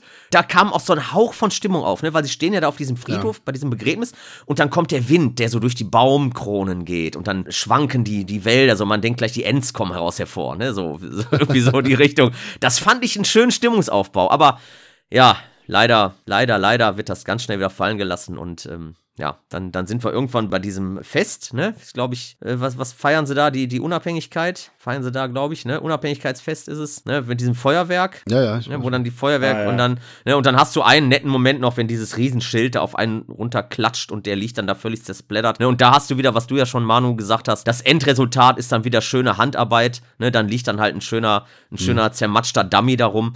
Aber vorher hast du halt wieder diesen peinlichen CGI-Effekt, wie der halt von dem Bild, äh, von, dem, von diesem Schild erschlagen wird. Einfach kein guter Film. Ja, es ist wirklich sehr merkwürdig, weil wir das Finale noch in der U-Bahn haben und irgendwie der Film schenkt uns ja nochmal, also die Filme beginnen ja immer mit einer furiosen Szene. Ja. Und dann, gut, im ersten hast du dann noch so, ein- so, ein- so ein krasses Finale. Das fand ich im zweiten, ist es auch so ein bisschen zurückgeschraubt. Mhm. Aber, äh, also hat eine schöne Pointe dann ganz am Ende mit dem, mit dem Gasherd da und so. Aber Ja. der dritte hat eigentlich dann nochmal ein fulminantes Finale mit der U-Bahn-Szene, aber irgendwie sind mir bis dahin halt selbst Mary Elizabeth Winstead, die ich cool finde, äh, es sind mir einfach alle egal. Ja. Das ist natürlich das Problem. Ne? Ich bin emotional nicht involviert. Ich finde den trotzdem irgendwie echt einen, einen schwachen Vertreter, vor allem nach den ersten beiden, ja. Genau, er macht noch nicht mal auf der Partyschiene Spaß. Und das hat mich jetzt vor allen Dingen Ja. bei dem neuesten Rewatch echt am meisten bestürzt, weil ich den irgendwie noch immer so im Hinterkopf hatte, so, ah ja gut, aber der macht wenigstens bei den Kills Spaß. Das ist so ein, ne, da kannst du dir schön so zwei, drei Bierchen trinken und ne, dann macht das irgendwie schon ein bisschen Laune.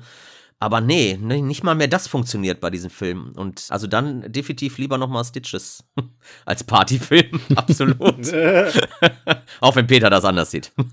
Er hat trotzdem gut abgeräumt. Ich glaube, der hat fast 120 Millionen US-Dollar eingespielt, ne? was natürlich für so einen Horrorfilm um die Zeit echt gut ist. Ja. Aber der vierte Teil, The Final Destination, also wirklich die letzte Endstation, der letzte The, Final Destination-Film, The, the, the, äh, der hat, sehe ich gerade hier, 186,2 Millionen US-Dollar eingespielt. Noch mehr, aber der war ja schließlich auch in 3D. Dadurch hat er Genau. mehr eingespielt. Genau, wir haben das erste Mal 3D. Der war in 3D und ich erinnere mich noch, dass der Peter und ich aus Bonn damals nach Köln gefahren sind, ins Cinedome, Ins in die Cinedome. Blackbox und haben im Rahmen des Fantasy Filmfests diesen Film in äh, Real 3D oder was auch immer das war, auf jeden Fall in 3D geguckt und hatten doch mit unserem Popcorn in der Hand und einem Bierchen äh, Spaß dabei, oder nicht? Auf jeden Fall. Dazu muss man aber auch sagen, um das so ein bisschen einzuordnen und vielleicht dann auch letztlich ein bisschen zu relativieren. Ihr wart besoffen.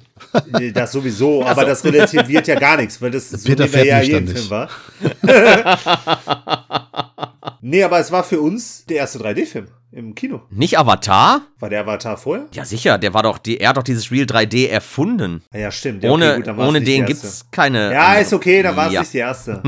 Aber dann war es zumindest der erste 3D-Horrorfilm. Horrorfilm in 3D. Ja, ja. Ich war grundsätzlich immer der Meinung, dass 3D für einen Horrorfilm absolut perfekt ist. Ja. Ja, klar. Wir sind uns ja alle einig, Avatar 3D ist mega. Das ist das Einzige, was der Film zu bieten hat. Ja, das ist richtig. fantastisch in 3D. Aber das ist Haben wir auch in einem Podcast übrigens schon mal drüber gesprochen. Ja, Genau, es gibt einen 3D-Podcast von uns, genau.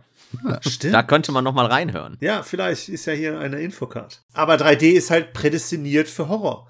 Und äh, das war für mich damals auch so voll die Hoffnung, dass ein paar mehr Horrorfilme äh, auf 3D rauskommen oder in 3D rauskommen, weil das einfach das Erlebnis äh, noch viel mehr verstärken kann. Und der 3D-Effekt, ich äh, habe den jetzt im, beim Rewatch habe ich den auf 2D geschaut, Ja, äh, weil auch. der Okay. auf Scheibe nicht in Real 3D verkauft wird, habe ich das Gefühl. Also Doch, hab ich habe den zumindest- in 3D, in Real 3D hier. Okay, ich habe den Anaglyph, also nur rot-blau. Nee, ich habe den in Real 3D tatsächlich. Okay, ja, merkwürdig, keine Ja. Ahnung. Ich wollte mir den halt nicht rot-blau anschauen, das ist Nee, das ist Quatsch. Augenkrebs. Ja. In Rot-Grün habe ich My Bloody Valentine 3D gesehen. Ja, hatte ich auch. Genau, damals, als die DVDs rauskamen, da, da gab's die, die Technik noch nicht fürs Heimkino. Ja, genau. Ne, und da habe ich auch, natürlich, mal Bloody Valentine hatte ich auch mit diesen Rot-Grün und den äh, vierten Te- äh, Teil, also The Final Destination, hatte ich auch auf DVD mit Rot-Grün und das konntest du vergessen. Also da, da hast du Ja. Kopfschmerzen ohne Ende gekriegt. Aber äh, es gibt eine Real 3D Blu-ray, die habe ich mir vor einiger Zeit mal zugelegt. Ich weiß gar nicht, ob ich sie im André gekauft habe oder ob ich sie mir über eine der großen Warenhäuser, Online-Warenhäuser bestellt hatte.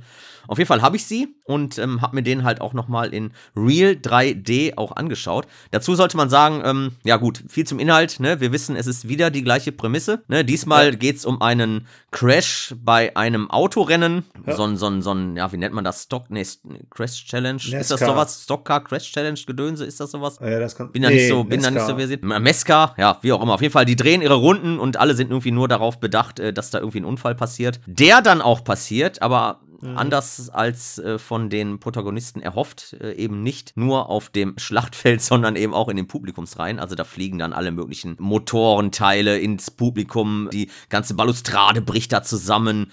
Also es sterben halt alle, die da sitzen, das, das Grüppchen, was uns da vorgestellt wird, eben durch eine Vision wieder einer der Beteiligten. So, sie überleben dann natürlich wieder, weil er es vorhergesehen hat. So, und dann geht das gleiche wieder nach dem typischen zehn kleine Jägermeister-Prinzip halt weiter. Ne, die Leute sterben halt genau auch wieder so nach der Reihenfolge, wie sie da eben gesessen haben. Ja, soweit zum Inhalt, ne? Mehr brauchen wir nicht hinzufügen. Ja, wir können hinzufügen, dass eine Figur den Satz fallen lässt, den habe ich mir notiert. That's genius. Someone could get killed. Ja. Das ist quasi das Motto Ja. des Films, also natürlich Ja. der ganzen Reihe, aber be- besonders hier des Ja. vierten Teils. Der, ja, ich muss sagen, also der, der äh, Auto-Crash, ja, der ist nicht so geil wie im zweiten Teil. Ah, überhaupt ich hatte nicht, auch damals das. Gefühl, auch wenn der in 3D war, hatte ich so ein bisschen das Gefühl, na toll, jetzt haben sie quasi den Auto-Crash des zweiten nochmal aufgewärmt. Da war ich so ein bisschen enttäuscht, weil ich gedacht habe, vielleicht haben sie jetzt hier noch eine ganz tolle neue Idee. Kleiner Spoiler, es wird beim fünften Teil auch nicht besser, aus meiner Sicht. Auch wieder Autos, Verkehr. Ja. Genau, ja, gibt hier so ein paar, paar nette Ideen, äh, sowas wie zum Beispiel, äh, es gibt ja so diesen Redneck-Nazi Mhm. Und der wird vor dem Haus von dem schwarzen Security Guard brennt der dann, ne? Und es gibt natürlich dieses Ja. vom Ku Klux Klan, das kennen ja viele, die halt dann so brennende Kreuze, Ja. äh, dann häufig mal auch so in, in Gärten von, von schwarzen Mitmenschen Ja. dann äh, positionieren und dann steht halt da in dem Garten des schwarzen Security Guards einfach ein brennender Nazi. Das finde ich natürlich schön, das schöne politische äh, kleiner Kommentar. Der Security-Typ, das, äh, also wir haben natürlich wieder das Gleiche, ne? So, die äh, Person hat hier äh, Vision, ne, von dem Vision des Crashs. Wir haben hier ein paar schöne Kills, zum Beispiel der Motorblock, der in Krista Allen, die die Milf hier spielt. Ja. Wir können jetzt alle so tun, als wenn sie, als wenn wir sie aus der Dummschwätzer kennen, aber es ist natürlich gelogen. Wir wissen natürlich alle, dass sie halt die amerikanische Emanuel war. You like it so far? Everybody's been real nice. Well, that's because you have big jugs. I mean, your boobs are huge. I mean, I want to squeeze them. Mama! Ist ja kein Problem. Haben wir alle sieben Teile von gesehen? Sieben gibt's? Krass. Du Ja. weißt, dass es sogar das sieben Teile gibt? Nee, ich habe das, äh, das steht hier vor mir, alles gut. Von. Ach, okay, du, ich hätte es jetzt, auch- ich hätte es jetzt nicht gewusst, zum Beispiel, dass, es- dass das sieben Teile sind. Äh, genau, aber dann ist so ein Motorblock, der dann irgendwie auf sie drauf fällt und sie dann Ja. zermatscht und so, ne? Na, das Problem ist, ich habe den jetzt auch in 2D gesehen, dass dieser digitale 3D-Look gibt dem Ganzen was sehr Artifizielles, ne? Es Mhm. sieht halt häufig sehr, sehr künstlich aus. Mhm. Das macht leider bei den Highlights dieses Franchises, was eben die Kills sind, wie bei den meisten Slasher- oder Horror-Reihen, eben ah, nimmt das so ein bisschen raus. Dann gibt's natürlich wieder so ein paar dumme Sachen, wie zum Beispiel die Teenager, die dann in dem, äh, die dann wieder zum, zum Ort des Geschehens gehen und dann von dem schwarzen Security-Typ dann erwischt werden. Was macht er? Hat nichts Besseres zu tun, als die mitzunehmen in sein Büro und denen einfach das Footage zu zeigen. Ja, Und ich denke so, was? ja. Wer Ich meine, ich frage mich natürlich, wieso die überhaupt auf diese Unfallstelle kommen können, einfach mal eben so. Habe ich mich schon gefragt, okay, wie, da ist nichts abgesperrt, man kommt da einfach so rein und kann dann da so rumkraxeln oder machen, was man will. Wo es eigentlich ein Tatort ist, fand ich schon irgendwie komisch. Naja, ja, und dann zeigt er den mal eben, hey, ich habe hier, ich habe hier Videos, ihr könnt euch alles angucken. Ja. Genau. Also Krista Allens richtiger Kill, den finde ich dann wieder sehr cool, weil der halt hart mit unseren Erwartungen spielt. Beim Friseur ist das, ne? Genau, beim Friseur. Und ich Mhm. konnte mich auch nicht mehr dran erinnern, wie jetzt der letztliche Kill dann bei ihr aussieht. Ich habe es komplett vergessen.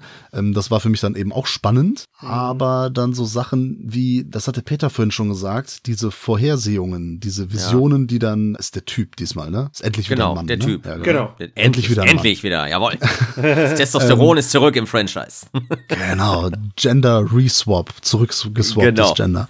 Und, also das Biologische zumindest. Naja, auf jeden Fall hat der ja dann wieder diese Zusatzvisionen, in denen, dann, in denen er dann die Kills sieht. Und das Problem ist, das nimmt uns ja die Spannung, weil wir die ja auch sehen. Ja. Und das finde ich wirklich in dem Teil gerade so ein bisschen nervig. Mhm. Witzig, dass wir diese Metaebene haben mit dem Kino. Also die wollen ja am Anfang eigentlich den, die Mädels wollen ja einen Film gucken, gehen aber dann zu diesem Autorennen. Am Ende gucken sie dann den Film in dieser Mall, in diesem Kino in der Mall. Ja. Und dann gucken sie auch einen 3D-Film da. Natürlich, haha, lustig. Wir sitzen alle äh, doof mit unseren 3D-Brillen da und gucken Leuten zu, die im Kino sitzen mit ihren 3D-Brillen auf. Okay. Ja, und dabei sterben. Äh, und da gibt's aber dann noch mal so ein Finale, also noch mal so eine Vision, äh, ähnlich wie im dritten Teil. Und das finde ich aber zum Beispiel ganz cool mit der Rolltreppe zum Beispiel. Da gibt's dann wieder äh, schön Schmodder. Aber ich glaube, am meisten erinnern wir uns alle daran, wie die Gedärme aus dem Arsch gezogen werden, oder? Ja, absolut. Die auch toll, also da muss ich ehrlich gesagt sagen, die sind schön parallel geschnitten, weil wir haben ja in dem Moment zwei der Figuren, die quasi potenziell gefährdet sind durch Wasser. Man sieht ja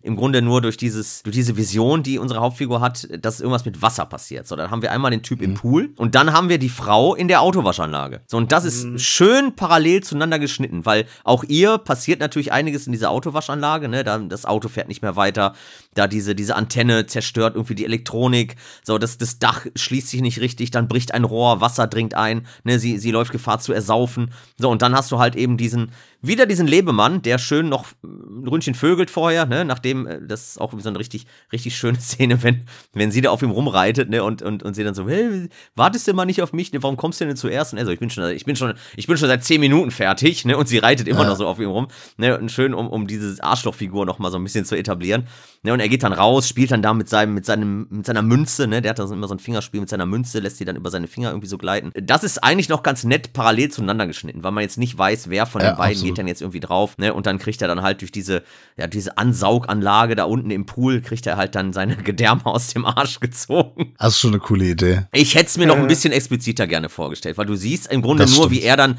unten da sitzt. So, dann siehst du kurz, wie, na, er hat wahrscheinlich einfach nur ein, kurz eingeatmet, äh, was irgendwie so ein, so ein, so ein, so ein Loch oder, oder irgendwie so ein, so ein, ja, den, den Unterdruck in seinem Magen da irgendwie darstellen soll. So, und dann siehst du im Grunde schon dieses Rohr, wo uns halt dann die Gedärme entgegenspratzen. So, und das war's. Also ich hätte noch irgendwie gerne gesehen, wie er dann da unten so komplett leer gesaugt wird. Aber, aber da macht der Kopf viel mit uns, weil stell dir Ja. das mal vor, Ja, aber- wie, sich- ja, wie sich nee, das ich will- anfühlen muss. Das ist gleich schon ja, aber ziemlich ich eklig. will das dann halt auch sehen. Und eben weil wir uns auf in einem 3D-Film bewegen, und ich habe ihn ja nun mal als Real 3D hier und habe ihn natürlich Mhm. als Real 3D auch wieder geguckt, denn nur so kann man diesen Film ansatzweise ertragen.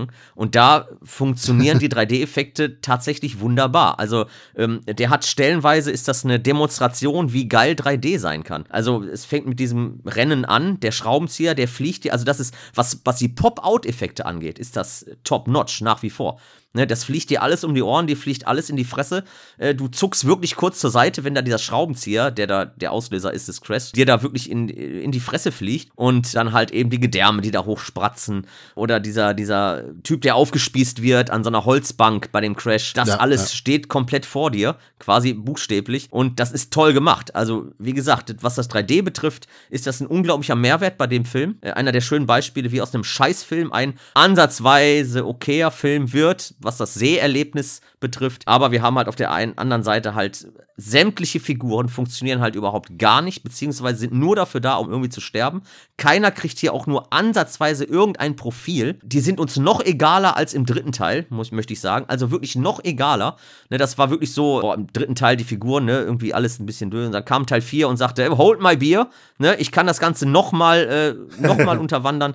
Mir waren sie alle egal, wirklich alle egal. Die, die Idee mit dem, mit diesem Redneck-Typen und dem Schwarzen war, war nett. Das war so eine nette Idee, diese bei der Figurenzeichnung mit, mit, mit eingebaut haben. Aber ansonsten, ey, nee, sorry. Und, und wie der Schwarze dann halt stirbt, wenn er von diesem LKW einfach mal eben so, oh, das ist auch so ein Moment, wo ich dachte, ah ja, okay, der, der musste jetzt irgendwie weichen. Das fand ich sehr, sehr unkreativ. Aber warum finde ich den dann trotzdem besser als den dritten? Vielleicht, weil er mehr auf der Partyschiene dann noch funktioniert. Das ist das, glaube ich. Ne? Der ist noch leichtfüßiger, geht wieder so mhm. mehr in Richtung des zweiten Teils. Ne? Der dritte hat sich dann, glaube ich, doch ein bisschen zu ernst genommen, mit auch mhm. mit der rumheulenden äh, Mary Elizabeth Winstead die ganze Zeit. Und ich glaube schon, mhm. dass der vierte, gerade durch 3D und wir haben den ja auch im Kino gesehen, dass er dann, immer jetzt habe ich ihn in 2D gesehen, zu Hause alleine.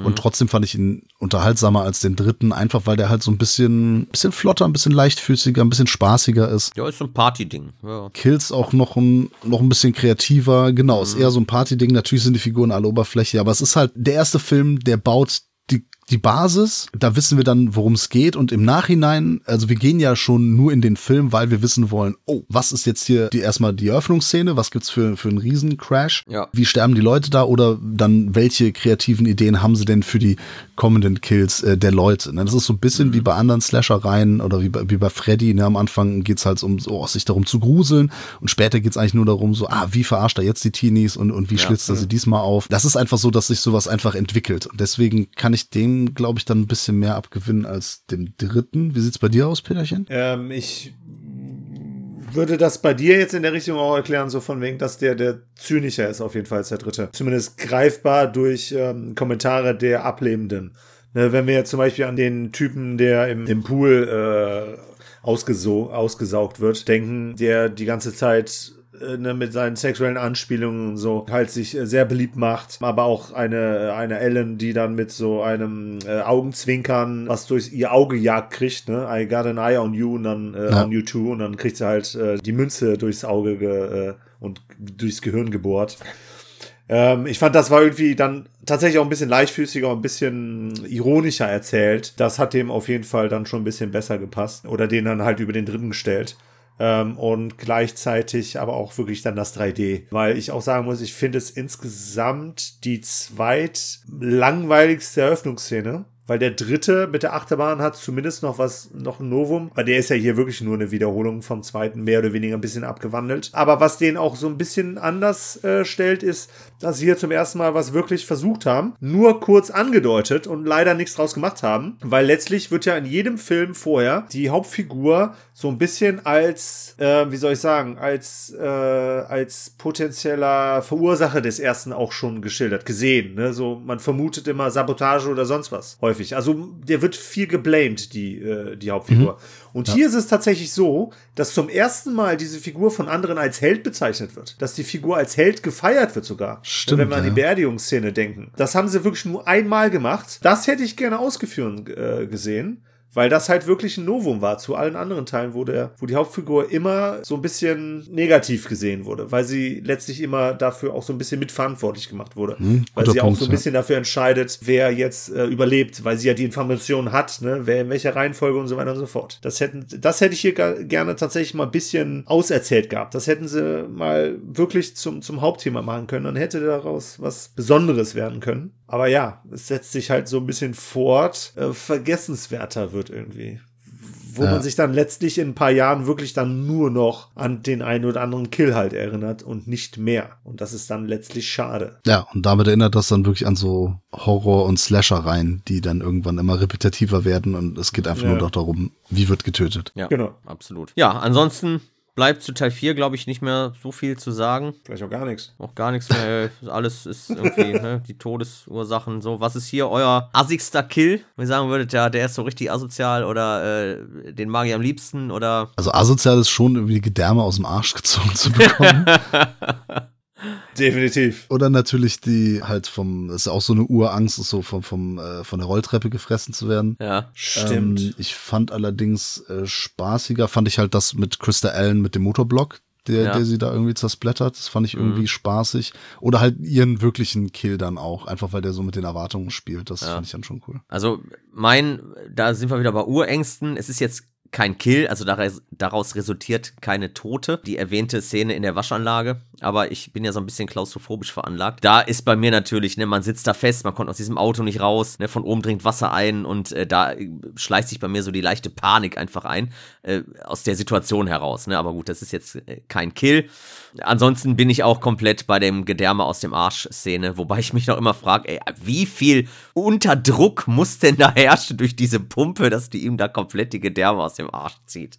Ne? Also, ah, ja, da sind wir wieder bei den Momenten, die, die, die halt einfach so physikalisch äh, nicht so ganz funktionieren. Aber aufgrund der Nicht so Horror, ganz. nicht so gerne, aber aufgrund der Horror-Dramaturgie, die das Drehbuch in dem Moment brauchte, ist das natürlich vollkommen in Ordnung, macht Spaß. Ne, wir haben dann noch, ich glaube, einen Kill haben wir noch nicht erwähnt in dem Teil, ist, ist der mit dem, wo der, wo der durch den, dieser Mechaniker da durch den Zaun gedrückt wird, durch die, Stimmt. durch die heransausende Ja, den fand ich aber auch so Feuerlöscher. ne, das, aber in 3D ist das wieder gut, weil du diese einzelnen Stücke, die kommen dir wirklich entgegen. Wenn der da durch den Zaun gepresst wird, schieben sich diese Körperteile. Ich ne? erinnere mich dran, aber natürlich ist das Quatsch. Ja, natürlich ist das Quatsch, ne? aber es funktioniert in 3D toll. Das ist ein, schönes, ein schöner Spektakelmoment einfach, ne? im Sinne von 3D. Generell mag ich das ja so, wenn Leute in Einzelteile zerfallen und so. Das war ja ein sehr beliebter Effekt, auch Anfang der 2000er. Da haben wir in Cube gesehen, haben wir in Resident Evil gesehen, ähm, also ansatzweise. Dann, dann, wir haben es hier jetzt zum Beispiel auch nochmal gesehen oder in Final Destination 2 mit dem Zaun. Das fand ich halt immer cool. Aber halt eben auch bei Final Destination eben, es ist halt eine Mischung aus digital und praktischem Effekt. Ja. Deswegen äh, sieht er halt auch so geil aus.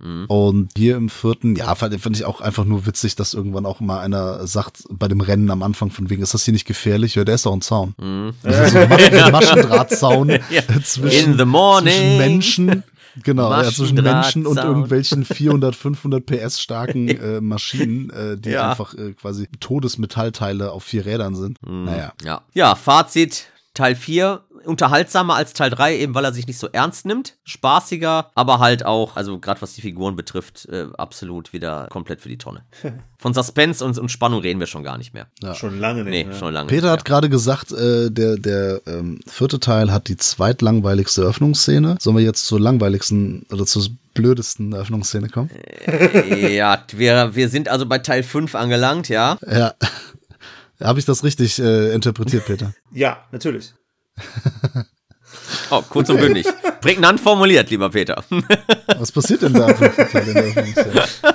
Ja, wir haben hier schon wieder einen Ausflug. Das ist ein Betriebsausflug à la Severance. Ja, sehr Genau. schön. Yep. Und zwar rund um den David Köchner, der hier den Boss mehr oder weniger von einer Gruppe von, ich habe im Internet gefunden, Bauarbeitern findet. Aber also das sind keine richtigen Bauarbeiter, aber das, die arbeiten halt bei so einer, ich denke mal in so einem Architektenbüro, ja, sowas in der Richtung. Und die machen halt einen Ausflug, so einen ja, Firmenausflug und müssen dann über eine Hängebrücke fahren. Über eine sehr, sehr dünne Hängebrücke, muss man sagen. Die ist sehr, sehr, Sehr dünn, dünn. Hm. und sehr instabil. äh, ja, aber sorgt halt auch dafür, dass dann das äh, Ding zusammenbricht und die alle einen Qual. Nee, gar nicht, aber die sterben dann auf jeden Fall. Also, qualvoll ist das nicht, aber es ist äh, ganz nett. Ja, und dann äh, haben wir natürlich auch wieder so die Themen wie hier, wir sehen die Beerdigung, äh, wir sehen einen Polizist, der ermittelt. Wir sehen alles das, was wir schon im Franchise vorher gesehen haben. Genau. Inklusive Tony Todd. Tony Todd ist wieder dabei. Genau. Findet auch wieder zurück, richtig. Diesmal bekommt er sogar einen Hintergrund. Stimmt, der ist äh, ihr äh, Cryptkeeper, ne? Ja, ja, genau. Er bekommt, er, man erfährt, warum er so viel weiß über diese ganzen, ne? weil sich da schon mal was ereignet hat und da hat er quasi von gelernt. Ne? Das erzählt er ja dann, dass er das schon mal so erlebt hat und äh, deswegen das schon mal mit dem Plan des Todes konfrontiert wurde. Also er bekommt einen Hauch mehr Background als in den ersten zwei Teilen, wo sie ja schon quasi damit kokettiert haben, ne? mit seinem ganzen Mysterium. Ich glaube, in Teil 2 fragt ihn eine der, der Figuren irgendwie, warum weißt du denn irgendwie so alles? Und er guckt nur so ganz bedeutungsschwanger in die Kamera. so, es fehlt eigentlich nur dieses Zwinkern, so nach dem Motto, das verrate ich euch nicht, weil ich bin hier der ominöse Mystery Man. Genau, und dann, dann, dann Ja. werden ihm so kleine Hörnchen eingeblendet und so. Zwinker, zwinker. genau.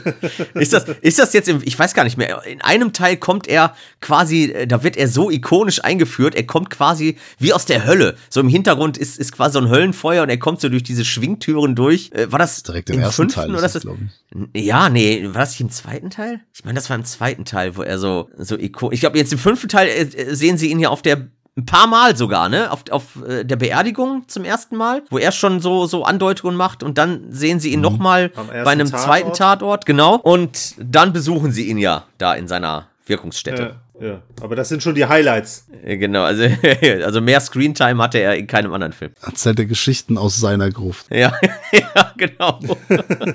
Also erstmal, so sind Brücken nicht gebaut. Ja, also äh, es ist natürlich, es ist eindeutig im Studio gedreht. Ich finde es auch so eine langweilige Idee. Ja, eine Brücke bricht halt ein. Ja. Ja. Okay, ne? Ich meine, es sind ein paar nette Dinger dann mit so ein paar Leute, die aufgespießt werden irgendwie, ne? aber Ja. letztlich gut sind es halt dann ein paar Autos, die irgendwie die Tiefe fallen, Ja. ein paar Menschen, äh, Menschen auf die Autos drauffallen. Und, Mhm. ja, ich finde es äh, alles sehr lustlos irgendwie. Ich finde das auch ein bisschen ideenarm, also als gerade als fünfter Teil in so einem Franchise. Mhm. Dann sieht das so hart nach Studiodreh aus. Also es ist so eindeutig, dass das, dass es diese Brücke nicht gibt, Mhm. Ja. dass die überhaupt nicht existiert. Und dann generell kann man das zum Franchise sagen, ne? In Deutschland wäre das alles nicht passiert. Ne? Sicherheitsvorkehrungen, TÜV, solche Sachen. Naja, ne? diese Statik wäre da nur nie äh, abgenommen werden. Ja. ja. Ja, die Anwälte reiben sich schon wieder die Hände. Genau, unmöglich in Deutschland sowas. Ja. Naja, aber auf jeden Fall äh, gut, ne? Das typische, halt, äh, einer sieht's dann kommen, haha, im wahrsten Sinne des Wortes, rettet die dann und ja, es passiert alles, was Peter dann gesagt hat. Nur mit dem Unterschied, dass wir diesmal auch so einen menschlichen Antagonisten zumindest die letzten fünf bis zehn Minuten haben. Der besser funktioniert als im dritten Teil. Definitiv besser, weil er Ja. mehr Ja, ja. Hintergrund, er bekommt mehr Profil. So wie einige Figuren da mehr Profil bekommen. Und das, finde ich, ähm, ragt, lässt ihn wieder im Gegensatz zu Teil 3 und gerade Teil 4 herausragen, dass er eben mit seinen Figuren ein bisschen besser umgeht. Also wir haben natürlich auch da wieder einige Okay, Klischeefiguren, ne? Wir haben, wir haben diesen Arschlochchef, ne? Wir haben diesen Schleimer-Assistenten, der sich dann letztendlich als unser menschlicher oder, oder greifbarer Antagonist herausstellt. Dann haben wir die Praktikantin, mit der er vögelt. Ne, die auch gleichzeitig da diese Turnerin ist. Ähm, übrigens ein sehr, sehr schöner Tod. Dann hast du diese Rockerbraut, ne, diese, diese, auch das, so ein schöner Moment, wenn sie auf diese, auf diese Turnerin trifft und die Turnerin ihr dann so, hey, willst du nicht mal langsam deinen Babyspeck loswerden? Und sie dann nur so, ey Mädel, das ist kein Babyspeck, das sind Titten. da sowas nennt man Titten. Fand ich sehr geil. Genau. Ne, dann hast du diesen College-Jungen, der da auf dieser Arbeit ja im Grunde die, die, die, ja, die ganze Arbeits, für die ganze Arbeitsplanung zuständig ist, ne, der dann halt ständig mit diesem äh, Gewerkschaftler aneinander gerät, der offensichtlich dieser, dieser, diese Arbeiterfigur, ne, diese Arbeiterklasse, der Ja. halt diese ganzen College-Jungs halt nicht ernst nimmt und ne, die haben sich ihre Hände noch nicht schmutzig gemacht und so weiter. Da hast du einen schönen Gegensatz. Das ist so White Collar gegen Blue Collar. Ja. Genau, ne, das, genau, das muss man dazu sagen. Der College-Junge ist ein Afroamerikaner, ne, und der, dieser Arbeiterarsch ist, ist natürlich der, der, der Weiße, ne, der da halt äh, nichts mit anfangen kann, ne, der halt wirklich harte Arbeit. Nee, Das meinte ich nicht. Ich meinte White Collar Work und Blue Collar Work. Also das sagt man im Englischen so. Weiße Kragen zum Beispiel, das sind die, die sich nicht schmutzig machen. Ach so, ja, Blue Collar, ja. also nicht Color Arbeiter. von, von Farbe, sondern Collar von äh, Kragen. Äh, Ah, weiß und okay. blaue Kragen. Das ist so ein Unterschied. Also Arbeiter und Studierte quasi, ja. Arbeiter und Studierte, ja. Ne, das, das hast du da, ne, da hinzu kommt dann halt noch, ne, dass er Afroamerikaner ist und, und der, der Arbeiter dann, äh, der Weiße. Ne, es wird jetzt nicht so forciert, dieses, diese Thematik, aber es spielt wahrscheinlich auch äh, so ein bisschen eine Rolle, denke ich mal. Also er ist ja, er kommt ja schon sehr arschig rüber, dieser, dieser Typ da. Ich komme gerade auf den Namen nicht. Auf diesen, diesen Arbeiter, der ja halt ständig versucht, ihm da Knüppel in den Weg zu legen und ihn ja auch gar nicht ernst nimmt und äh, ihn gar nicht ernst nehmen will, ne, weil er von der Materie überhaupt keine Ahnung hat und äh, ne, sowieso nur der studierte Bengel ist. Ne, dann hast du das Pärchen, das Protagonistenpärchen, das eigentlich Schluss machen will, aber diese Tragödie wieder so ein bisschen zusammenfindet und unser Visionär, wie ich ihn jetzt mal nenne, in, in diesem Teil, der ja tatsächlich so ein bisschen mit sich hadert, Liebe oder Karriere, ne, geht er nach Paris, um da halt äh, ja seine Kochkarriere so ein bisschen voranzutreiben oder bleibt er lieber hier und gibt der Liebe eine Chance, äh, finde ich eigentlich äh, ganz nett eingewoben, eben weil das bis zum Schluss einfach weiter thematisiert wird und zum Schluss auf die Spitze getrieben wird. Ne, dann hast du halt diesen, diesen Aufreißer-Nerd, ne, diesen, diesen Typen, der, der eigentlich der eigentlich pottenhässlich ist, eigentlich objektiv gesehen kein, kein Womanizer ist, aber da irgendwie reihenweise die Frauen anschmachtet und flachlegen will und damit mit, mit Macho-Sprüchen um sich wirft. Also es ist schon, schon, äh, ist schon ein richtiger lachhaft. Bürohengst. Ne? Das Ja, schon So ein Sesselpupser eigentlich, aber. Ja, ne, so der, die Krönung ist ja dann sein Tod, ne, wenn er da in diesem asiatischen Etablissement ist, das ja eigentlich wirklich nur Thai-Massagen, also ohne da jetzt irgendwas Anzügliches, also wirklich medizinische Thai-Massagen, ne, also ohne Happy-End-Gedönse und so weiter. Ja, mit Akupunktur. Ne, also wirklich was, was Spa-mäßiges, ne, was wirklich gesundheitlich fördernd ist, ne, und er das halt die ganze Zeit natürlich auf diese Bordellschiene einfach nur sieht, ne, und da halt natürlich die Fangsdame da anschmachtet und sie so, ey, wir sind ein Familienbetrieb, ne, was wollen sie eigentlich hier? Und dann er die ganze Zeit, ah, ich verstehe schon, worauf sie hinaus wollen. Eigentlich permanent dann immer diese Zweideutigkeit sieht und diese Anzüglichkeiten von sich gibt und er dann letztendlich ja, dieses Etablissement nicht mehr lebend verlässt. Ja, und das finde ich gut, dass halt, äh, na klar, viele Klischeefiguren dabei sind, aber die halt wirklich alle ein Profil bekommen und das dann halt bei den Toten immer eine, eine Rolle spielt und ich tatsächlich zum, beim Schlusskampf, wenn sich da unser, unser Pärchen im Grunde mit unserem menschlichen Antagonisten da, die durch die Küche prügelt und es darum geht, wer jetzt davon überlebt und wer nicht, man tatsächlich da involviert dabei ist und das nicht einfach nur so gutiert, so nach dem Motto, ah ja, äh, hoffentlich stirbt er möglichst spektakulär, sondern man ist emotional schon ein bisschen involvierter als bei den vorangegangenen Teilen. Das stimmt. Dennoch ist mir Folgendes passiert. Ich war der Meinung, ich kenne den nicht. Ich habe den nicht gesehen und habe den Peter gebeten, ihn mir auszuleihen. Peter hat mir den Film ausgeliehen und ich habe festgestellt, während ich ihn geguckt habe, Hm. ich habe das alles schon mal gesehen. also der Film, also ist, ist aber irgendwie nicht hängen geblieben. Ne? Und also irgendwie ist mir da bis auf die Kills, weil die kamen mir dann alle super bekannt vor. Und eben das mit der Brücke, das hatte ich halt auch schon mal gesehen. Äh, ja, ich weiß nicht. Ich habe so, ich meine, es gibt natürlich diesen absoluten Twist am Ende, so dass der Film dann quasi ne, an den ersten anschließt und dass es ja eigentlich ein Prequel ist und somit der vierte, der ja The Final Destination heißt, auch wirklich bis dato zumindest The Final Destination ist. Das ist eine sehr nette Idee. Wir sehen ja auch überall immer so Anspielungen. Ne? Also die haben die ganze Technik, die die benutzen, ist etwas veraltet. Manchmal sieht man auch das Datum, zum Beispiel diesen Gutschein, den der eine Typ da äh, für das Spa, für diese Thai-Massage eben sich aus der Schublade klaut, glaube ich, ne? Genau, er, er beklaut komplett all seine verstorbenen Kollegen da.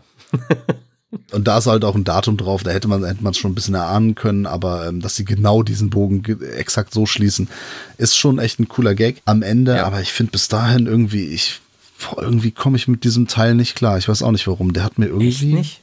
Wenig Spaß bereitet. Also ich hatte Ja. eine Menge Spaß. Also zum Beispiel, ja klar, die Eröffnungsszene, die auch wirklich so in 2D vielleicht nicht ganz so funktioniert. Und auch hier habe ich natürlich die Real 3D-Version. Ja, die habe ich halt nicht Äh, gehabt. ja, also habe ich natürlich hier und auch wieder geguckt und da macht es natürlich jede Menge Spaß, ne, weil du siehst, wenn die aufgespießt werden, ne, eine Figur fällt da runter und, und fällt auf so einen, auf so einen Schiffsmast drauf und eine Figur wird durch solch Eisenstangen durchbohrt, die da halt von so einem Laster kippen und all das ist in 3D einfach wahnsinnig spaßig, also ein wahnsinniger Mehrwert. Und die verschiedenen Todesarten, der, der Tod der Turnerin, das ist, das ist wirklich wieder ein absolut großartiger Suspense-Moment, weil du natürlich weißt, dass sie jetzt gleich drauf geht, sie es natürlich nicht weiß und da so viel gespielt wird, die Klimaanlage, die tropft, das Kabel, was unten blank liegt, die, diese Schraube, die auf dem Balken ist, so, die erstmal keine Rolle spielt, weil die Turnerin da drumherum tänzelt, so, sie aber nachher doch wieder Gewicht bekommt, diese kleine Schraube, die dann das Zünglein an dieser Waage ist, so, und dann eben der Tod der Turnerin, äh, finde ich sensationell Ja, der Szene natürlich gesetzt. völliger Blödsinn ist, ne? Also Ja, sorry, aber der sieht funktioniert so, so nicht. aber der sieht so geil aus. Das ist das Es ist, Blätterherz. es ist ein cooler das, Effekt. Es ist ein cooler ja, Effekt, aber das bringt das Ganze eben auf wirklich so ein Braindead-Niveau. Das ist halt absolut hat nichts mehr mit der Realität zu tun. Also es ist wirklich jetzt, jetzt, jetzt ist Comic-esque. Nee, aber jetzt ist wirklich cartoonhaft. Ja, aber von der, ja, aber ja, das haben wir schon. Also der, der Tod des, des das ist Schwarzen in, in Teil als sonst. 4, in Teil 4 ist auch schon sehr slapstick-mäßig, ne? Wenn, wenn er da von dem Schwarzen Ich da. meine nicht Slapstick. Slapstick ist in Ordnung, weil das, das gibt's im ersten Teil auch mit den Bussen, die dann da fahren und so. Ne? Das ist nicht das Ding. Ich meine nur, also ein Körper, der so in sich zusammenklappt und dann einfach zerbricht, so als hätte sie, nicht mal mit Glasknochen wird das so aussehen. Also das sieht ja wirklich so aus, als, als wenn der Körper gar nichts aushalten kann. Ich meine, die fliegt halt auf die Fresse. Ja, aber Manu, du Ne? hast ein wichtiges Detail vergessen, was wir ja schon erörtert haben, äh, ganz am Anfang. Wir befinden uns ja hier quasi so ein bisschen in From Dust Till Dawn Gefilden. Ne? Also wir reden Ja, hier immer noch von äh, Körpern, die ganz schnell äh, zerbrechlich sind. Anscheinend schon, ja. Aber das meine ich halt. Es ist, manche anderen, natürlich ist es alles überhöht, aber dieser Kill zum Beispiel, der geht ja halt noch ein paar Stufen weiter. Also der übertreibt es ja noch mehr, als das bei anderen der Fall ist. Natürlich ist es witzig, ne? Es sieht auch lustig aus auch, ne? Es ist auch cool gemacht, das will ich gar nicht in Abrede stellen. Aber auch was Suspense angeht, ist natürlich der Tod dann in der Thai-Lounge da, ähm, der ist halt auch super. Der ist wirklich sehr clever, weil der hat, ein, der hat ein cooles Setup äh, und der hat Ja. wirklich eine coole Pointe, weil das, was er am Anfang halt, ne, wurde so ein bisschen respektlos eigentlich diesen, diesen Buddha da über den Bauch streichelt. Mhm. Solltest mal weniger Reiskügelchen essen.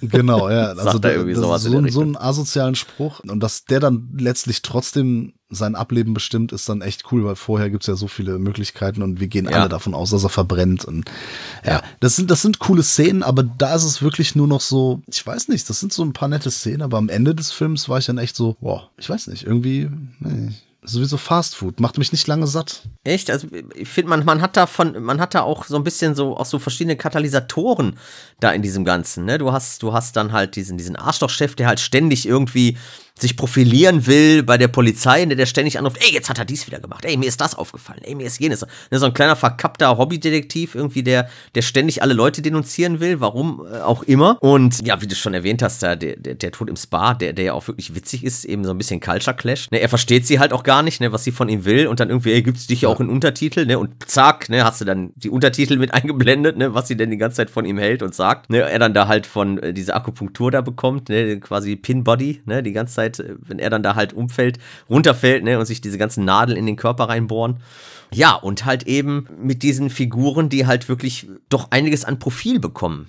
Muss ich sagen, der nimmt sich jetzt nicht zu ernst, ist aber auch nicht zu sehr auf dieser Partyschiene. Ich finde, mit dem fünften Teil kriegen sie da eine schöne Mischung hin. Okay, bei mir irgendwie funktioniert das nicht. Ich weiß nicht warum, aber es ist irgendwie so, dass ich die einzelnen Szenen eigentlich ganz gelungen finde, aber im Kontext Film irgendwie nicht. Also so als einzelne Sketche kann ich mir die reinziehen, aber so äh, als Film, ey, kann auch an der Tagesform hängen. Ich weiß nicht, ich habe den zweimal gesehen jetzt irgendwie und ich fand den irgendwie zweimal nicht so toll. Mich würde mal interessieren, weil der Peter auch so ein bisschen das Geschehen des Films so ein bisschen gelangweilt auch äh, erzählt hat, so von wegen, ja, es passiert immer das Gleiche wie immer. Ähm, wie dir der gefällt, Peter? Ich muss sagen, den finde ich mit Abstand den schlechtesten. Und das aus gutem Grund. Also zunächst einmal war das auch bei mir so, dass von dem Film tatsächlich das wenigste bei mir hängen geblieben ist. Ich war positiv überrascht, als ich äh, David Köchner gesehen habe. Ähm, weil der für mich hier auch schauspielerisch so das einzige Highlight ist. Der Rest der Nulpen hier, ich finde das teilweise echt mieses Acting, äh, was hier geboten wird. Besonders hier unsere möchte gern Christy Allen, die ja wirklich nur aus einem Grund hier gecastet wurde, um möglichst halt an vier, an den vierten Teil, was die Figur angeht, anzuknüpfen und dann halt solche Sprüche raushauen zu können, weil ein großes Thema hier ja auch tatsächlich auch Bullying, wir, ähm, wie heißt es im Deutschen? M Mobbing. Mobbing, danke, genau. schönes deutsches Wort. Ähm, Mobbing ist ja hier ein großes Thema und halt dieser Arbeitnehmer-Arbeitgeber-Streit, beziehungsweise Arbeitergesellschaft und äh, Akademikergesellschaft mit ein bisschen Rassismus noch angewürzt, aber das ist halt lieblos und das dient halt nur dazu, um halt so ein paar komische Situationen und ein paar lustige Sprüche halt rauszuhauen. Er hat natürlich, wie alle anderen Teile auch, wieder eine Sache halt als Positives hervorzuheben und das sind die Kills, die hier auch alle samt keinen Kill von davor irgendwie kopieren oder abwandeln. Die Turner Geschichte fand ich großartig, auch wenn das nicht so funktioniert. Für den Effekt war es geil. Die Massage-Pinhead-Szene fand ich sehr gelungen insgesamt. Augen-OP dürfen wir nicht vergessen, das war auch sehr krass da, dem äh, zuzusehen. Aber das ist zum Beispiel auch die Pointe, ne? Also dann läuft sie aus dem Fenster raus und, und fällt dann runter. Ja. Da hätte man sich auch was Geileres ausdenken können. Genau, genau. Das war richtig dumm. Ich gebe euch beiden recht, dass dieser der äh, Kill der Gymnasiastin, äh, Gymnasi oh Mann, ich gerade Gymnast Gym- mit äh, der Sportlerin, der Leichtathletik Tante da. Ja. Äh, oh Mann, ich bin ein bisschen durch. dass der cool aussieht und dass es geil aufgebaut ist und so weiter. Aber es ist halt irgendwie auch der einzige Kill, der so cartoonmäßig ist. Und damit passt er irgendwie auch nicht in, in, in den Film mehr rein irgendwie. Das ist irgendwie, der, der sticht da so heraus und der fügt sich irgendwie nicht homogen in das Gesamtgeschehen ein. Und das finde ich halt irgendwie schade. Was dazu führt, dass ich eben einzelne Szenen cool finde, aber irgendwie den, den Film als Ganzen nicht so greifen kann. Aber letztlich, finde ich, hat der insgesamt kein homogenes Gefühl hier irgendwie vermittelt. Also Ja, ich finde, der ja. ist sich nicht ganz sicher, wie er insgesamt auch rüberkommen möchte, weil er damit immer wieder bricht. Also, ne, wenn er irgendwas Cartoon-esk oder so halt auffährt, aber letztlich die Themen sind dann doch eher ernst, weil letztlich sind das für mich auch alles irgendwie gealterte Teens. Also die, die, wirken so adult, sind aber eigentlich immer noch Kinder. Ähm, aber eine Sache, und das ist halt leider auch wieder so der Fall wie bei vielen Teilen davor, womit er sich dann wieder ein bisschen aus der Masse hervorhebt, aber das dann auch wiederum nicht reicht, ist ja die Geschichte, wie sie das angehen, wie man den Tod überlisten kann. Weil hier wird zum ersten Mal eine Figur absichtlich getötet, dass man selber quasi von der Liste gestrichen wird. Genau, das ist ja der Kniff in diesem Teil. Wir haben ja in jedem Teil irgendwie einen Kniff. Ne, der erste Teil, gut, der, der ist die Basis der ganzen Prämisse. Ne, Im zweiten Teil hast du eben halt die Figuren, die halt ähm, dann quasi als Kausalkette mit überlebt haben, die aber dann sterben müssen, ne, die halt alle mit den Toten aus dem ersten Teil irgendwie zusammenhängen. Ja, im äh, dritten Teil, gut, der ist, äh, der hat überhaupt keinen Kniff. Ne, dann hast du im äh, Ja gut, da gibt's noch Nee, gar so nicht wahr, im dritten Teil. am Ende, ne? Gar nicht wahr. Im, nee, im zweiten Teil hast du ja zusätzlich noch diese Schwangere, wo sie so ein bisschen mitspielen. Ne? Gut, der dritte Teil, Gut, wie gesagt, genau. ist, ist halt, ne, ja. Ne, dann hast du dann im äh, vierten Teil äh, hast du so ein bisschen, ja, auch nicht wirklich einen Kniff eigentlich. so, und da macht der, da macht der fünfte doch schon wieder einiges besser, der eben diesen Kniff hat, dass man eben jemanden töten muss, um äh, dessen Platz halt einzunehmen. Ne, so, wo sie dann halt äh, damit spielen. Das macht den fünften doch schon wieder sehr viel besser als Teil 3 und 4. Also ich glaube, ich weiß jetzt, woran es liegt bei mir, weil der, der Peter hat mir gerade da auf die Sprünge geholfen. Das, was Daniel meinte, dass die diesmal die Balance geschafft haben, das kommt bei mir anscheinend nicht an. Ich finde es auch eher unausgewogen. Also ich kann verstehen, weil, weil du sagst, okay, die haben alle Themen drin oder die haben halt alle Tonalitäten drin, aber vielleicht kommt es bei mir auch einfach nicht an. Das kann sein. Deswegen, Ja. also ich finde wirklich, also ich muss sagen, der erste ist super cool, weil der eine neue, eine recht neue Idee hatte. Das Ganze, also so ein altbackenes Thema eigentlich neu so einen frischen Wind, im wahrsten Sinne des Wortes, ne? Wind spielt ja immer eine Rolle, der frischen Wind reingebracht. Ja. Und der zweite ist für mich ein super cooles Sequel und die beiden finde ich nach wie vor, äh, nachdem ich mir alle fünf jetzt nochmal angeguckt habe, nach wie vor super. Der vierte, vor allem dann in 3D und noch so ein bisschen Partyspaß und irgendwie dritte und fünfte zünden bei mir. Also der, vielleicht der fünfte noch ein bisschen mehr, aber ich weiß es nicht. Irgendwie machen die mir beide nicht so viel Spaß. Finde ich echt äh, sehr schade. Insgesamt halt ein Franchise. Ich glaube, das haben wir alle festgestellt, wenn man sich die alle anguckt hintereinander. Man wirft auch viel durcheinander, weil es viel Ja. Ähnlichkeiten gibt und da sich schon leichte Ermüdungserscheinungen einschleichen. Sehr schnell, ja. Tja, dann bleibt die Hoffnung auf Teil 6, oder? Der jetzt demnächst, äh, Teil 6, der jetzt gedreht wird. Ah, Der wird ernsthaft schon gedreht. Ja, also man hat jetzt zumindest das Autor, äh, das Regisseur-Duo gefunden. Die Russo Brothers oder die Coen Nee, nee, Brothers. nicht die, nein, nein, nicht die, Moment, das ist äh, Zech Lipowski und Adam B. Steen. So, das ist das Regieduo für den sechsten Teil der Final Destination-Reihe. Interessant in dem Zusammenhang ist aber, wie sie diesen Regieposten ergattert haben. Die haben natürlich so eine, ja, so eine, so eine Audienz äh, erhalten, ne, so äh, via Skype oder, oder Zoom, wie auch immer, ne, wie das so in Corona-Zeiten ist, alles auf Distanz und werden dann nicht mehr zum Casting eingeladen, sondern ähm, die mussten dann quasi da viral vorsprechen, warum sie besonders geeignet sind, für den einen sechsten Teil der Final Destination-Reihe zu drehen.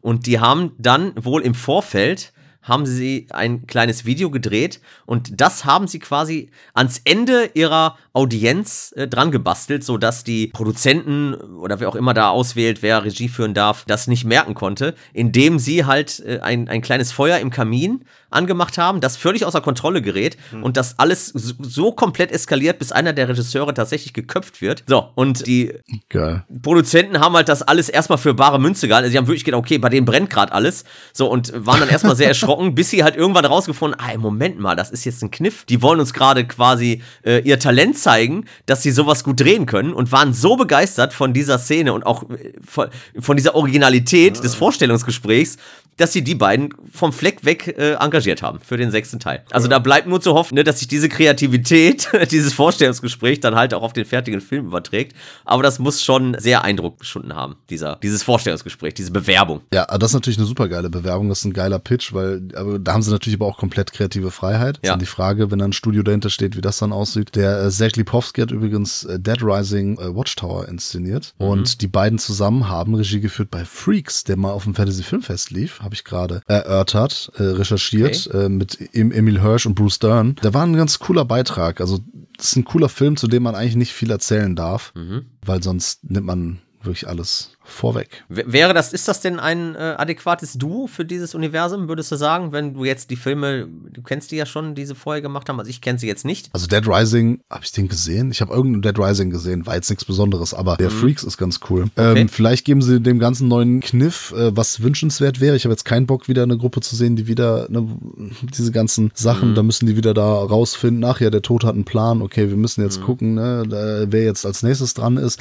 Das finde ich ein bisschen läppsch, also vielleicht da wirklich nochmal, vielleicht ein paar Metaebenen reinbauen oder vielleicht noch ein paar Ebenen generell und dass das irgendwie so ein, ähnlich wie beim fünften am Ende, dass das noch vielleicht ein bisschen verwobener ist mit den anderen Teilen, sodass man auch nicht direkt Ja. einordnen kann, was wie wo da wirklich passiert. Ja. Das wäre, glaube ich, das, was dem Ganzen noch was bringen könnte. Ansonsten brauche ich das wirklich nicht. Ne. Ja, und vielleicht verpassen sie dem Ganzen ja auch eine eigene Handschrift. Ne, Ich, ich kenne die Filme jetzt nicht, aber jeder Regisseur oder so hat ja so eine eigene Handschrift. Vielleicht können sie da den sechsten Teil ein bisschen mit aufwerten. Ne, und wie du schon sagst, das Ganze ein bisschen wieder mit dem, mit dem ursprünglichen Teil so ein bisschen verwebt, weil das haben sie in 3 und 4 komplett fallen gelassen. Ne? Teil 1 und 2 hängen ja direkt zusammen. Teil 5 nimmt Bezug auf Teil 1, aber 3 und 4, da wird auch dieses Flugzeugdesaster nicht erwähnt und äh, im, im vierten Teil äh, schon gar nicht mehr. Ne? Das ist komplett autark vom ersten Teil. Die hängen nun überhaupt nicht mehr irgendwie zusammen. Ne? Ja, müssen sie auch nicht, oder? Ja, aber so ein bisschen Richtung Worldbuilding vielleicht. Wenn du meinst. Es gibt, auch, es gibt auf jeden Fall ein paar äh, Sachen, die alle Teile verbinden. Das ist erstmal die Zahl 180 in verschiedenen Varianten, also manchmal auch irgendwie äh, 801 oder so. Ja, oder Radiofrequenzen. Äh, genau, also die Zahl 180 kommt immer irgendwie äh, wieder vor. Es gibt das Heiß Pale Ale, das ist ein, Ge- ein Getränk, äh, da gibt's den, den Truck im zweiten Teil. Das, das Bier kommt immer wieder mal vor, also das Pale Ale kommt immer wieder vor. Was sehr interessant ist, haben die häufig gemacht, gerade auch im vierten Teil. Äh, die Taggart-Firma, die gibt's auch. Das ist das Ki die Kinofirma im vierten Teil. Und im fünften ist das, glaube ich, auch irgend, äh, irgendeine Firma im Hintergrund, keine Ahnung, auf irgendeinem Truck oder so. Und äh, es gibt halt äh, sehr viele Firmen, die genannt werden oder irgendwo, wo, wo Aufkleber zu sehen sind, die aus Namen bestehen, die irgendwelche Crewmitglieder haben. Oder Okay. natürlich dann dieses, was wir anfangs auch schon erwähnt hatten mit, ne, einer heißt Carpenter, einer heißt Hitchcock, einer heißt so und so. Das kommt auch immer wieder. Also es gibt so ein paar Sachen, die alle Teile verbinden, Sachen, die immer wieder kommen, so ein paar Insider-Gags. Ja, zum Beispiel auch im, muss ich gerade überlegen, war das im fünften? Doch, genau. Das ist, äh, wo dann, wo man dieses Foto sieht von einem der Verstorbenen. Der Typ, der, der von der Union, von der Gewerkschaft, der an dem Haken hängt. Und der Ja. ist doch so Autorennfan und der steht an diesem Auto, was im vierten Teil den äh, Dings auslöst, den, den Unfall mit der, mit der 6. Dieses schwarze Auto mit der, Ah, okay. der 6 drauf. Sowas halt, ne? Und, und sowas gibt's halt über das ganze Franchise äh, gesehen. In jedem Teil gibt's da tausend Verbindungen oder irgendwelche im Hintergrund mal so ein Bild oder, oder irgend so eine Anspielung auf irgendwas. Also da haben sie schon äh, sehr auf Details geachtet und das ist dann so für, für, für Freaks oder ne, für, für, für Fanservice. echte Fans. Ja, genau. Ja. Fanservice, ja, kann man das, äh, so kann man es bezeichnen. Für Final Destination Jünger. So Jünger, nämlich. Ja. Sind wir denn auch Final Destination Jünger jetzt nach diesem Podcast? Hä, wieso nach dem Podcast? Wenn dann davor oder auch nicht? Jetzt nicht mehr, meinst du? Ich hab's ja schon gesagt, ich finde die ersten beiden halt super, die drei danach, also kann ich irgendwie komischerweise mit dem vierten ein bisschen was abgewinnen. Ich brauche da jetzt auch nicht mehr, weil, also es sei denn, im sechsten Teil geben die jetzt irgendwie eine ganz neue Zutat hinzu, die das alles nochmal auf eine ganz andere Ebene hebt, aber ansonsten, ich brauche das nicht nochmal aufgewärmt. Ne? Also ich muss sagen, ich habe Bock auf den sechsten Teil. Jetzt jahrelang äh, da aus dem Franchise nichts Neues gesehen. Und doch, ich habe wieder Bock, mal wieder einen Teil aus der Reihe zu sehen. Bei Saw muss ich sagen, äh, habe ich keinen Bock mehr, irgendwas aus diesem Universum zu sehen. Aber bei Final Destination, doch, da habe ich mal wieder Lust drauf. Habe ich mal wieder Lust, so ein bisschen schön diesem Eskapismus zu frönen, der da uns dargeboten wird. Und doch, da habe ich echt Lust drauf, weil im schlimmsten Fall ist es einfach unterhaltsam und es gibt definitiv, glaube ich, schlimmere Attribute, die man so einem Universum zuschustern kann, oder?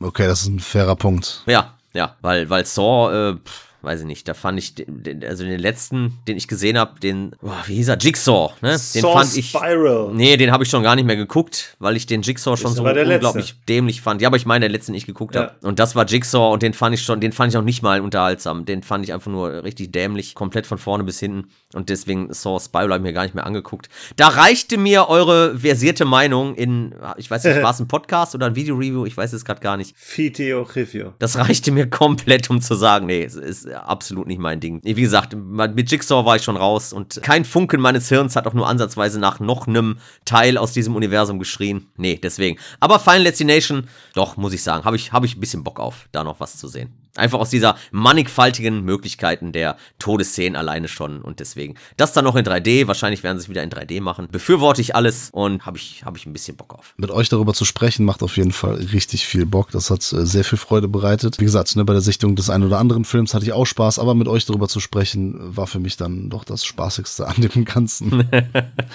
dem ganzen Kladderadatsch. Hat Peter schon seine Einschätzung gegeben? Äh, ja, ich bin da so ein bisschen zwischen euch. Also ich kann mir grundsätzlich immer weiter Teile davon anschauen, weil ich denke, es gibt noch so viele Szenarien, coole Szenarien, Szenarien, die man sich überlegen könnte, also ne, wovon das ausgeht und ein paar sehr coole Kills. Für mich ist das okay, wenn, wenn sich das dann halt auf die Kills reduziert. Da hat jeder Teil in gewisser Form was zu bieten. Und wenn es dann in 3D ist, umso besser. Und wenn es dann halt äh, Mehrwert ist, äh, ein paar blöde Sprüche zu kriegen, dann ist das auch okay für mich weil meine Erwartungshaltung ist da tatsächlich schon mittlerweile sehr niedrig, so dass ich äh, sagen kann, ist ein scheiß Film, aber nicht sagen kann äh, oder sagen muss, dass das eine Enttäuschung ist. Und wenn Tony Todd dazu kommt, bin ich auch für einen sechsten, siebten, achten, neunten, zehnten Teil zu haben, weil die ja wirklich, äh, zumindest was die Länge, was die, was die Minutenanzahl angeht, ja noch äh, überschaubar sind. Und ja, wenn sie da nochmal was an interessanten Kill-Konstellationen zusammenbringen können, immer her damit. Das ist dann jetzt das Final Destination des Podcasts. So sieht's genau. aus. Und immer, immer her auch mit, mit euren Patreon-Abos. Da würden wir uns sehr drüber freuen. Das ist die beste Unterstützung für uns. Äh, heute hatten wir fantastische Unterstützung von Daniel Goris. Vielen, vielen Dank, mein Lieber. Schön, dass du nochmal Zeit genommen hast. Ja, immer wieder gern. Ich freue mich immer über eine Einladung von euch und liebe es, mit euch hier über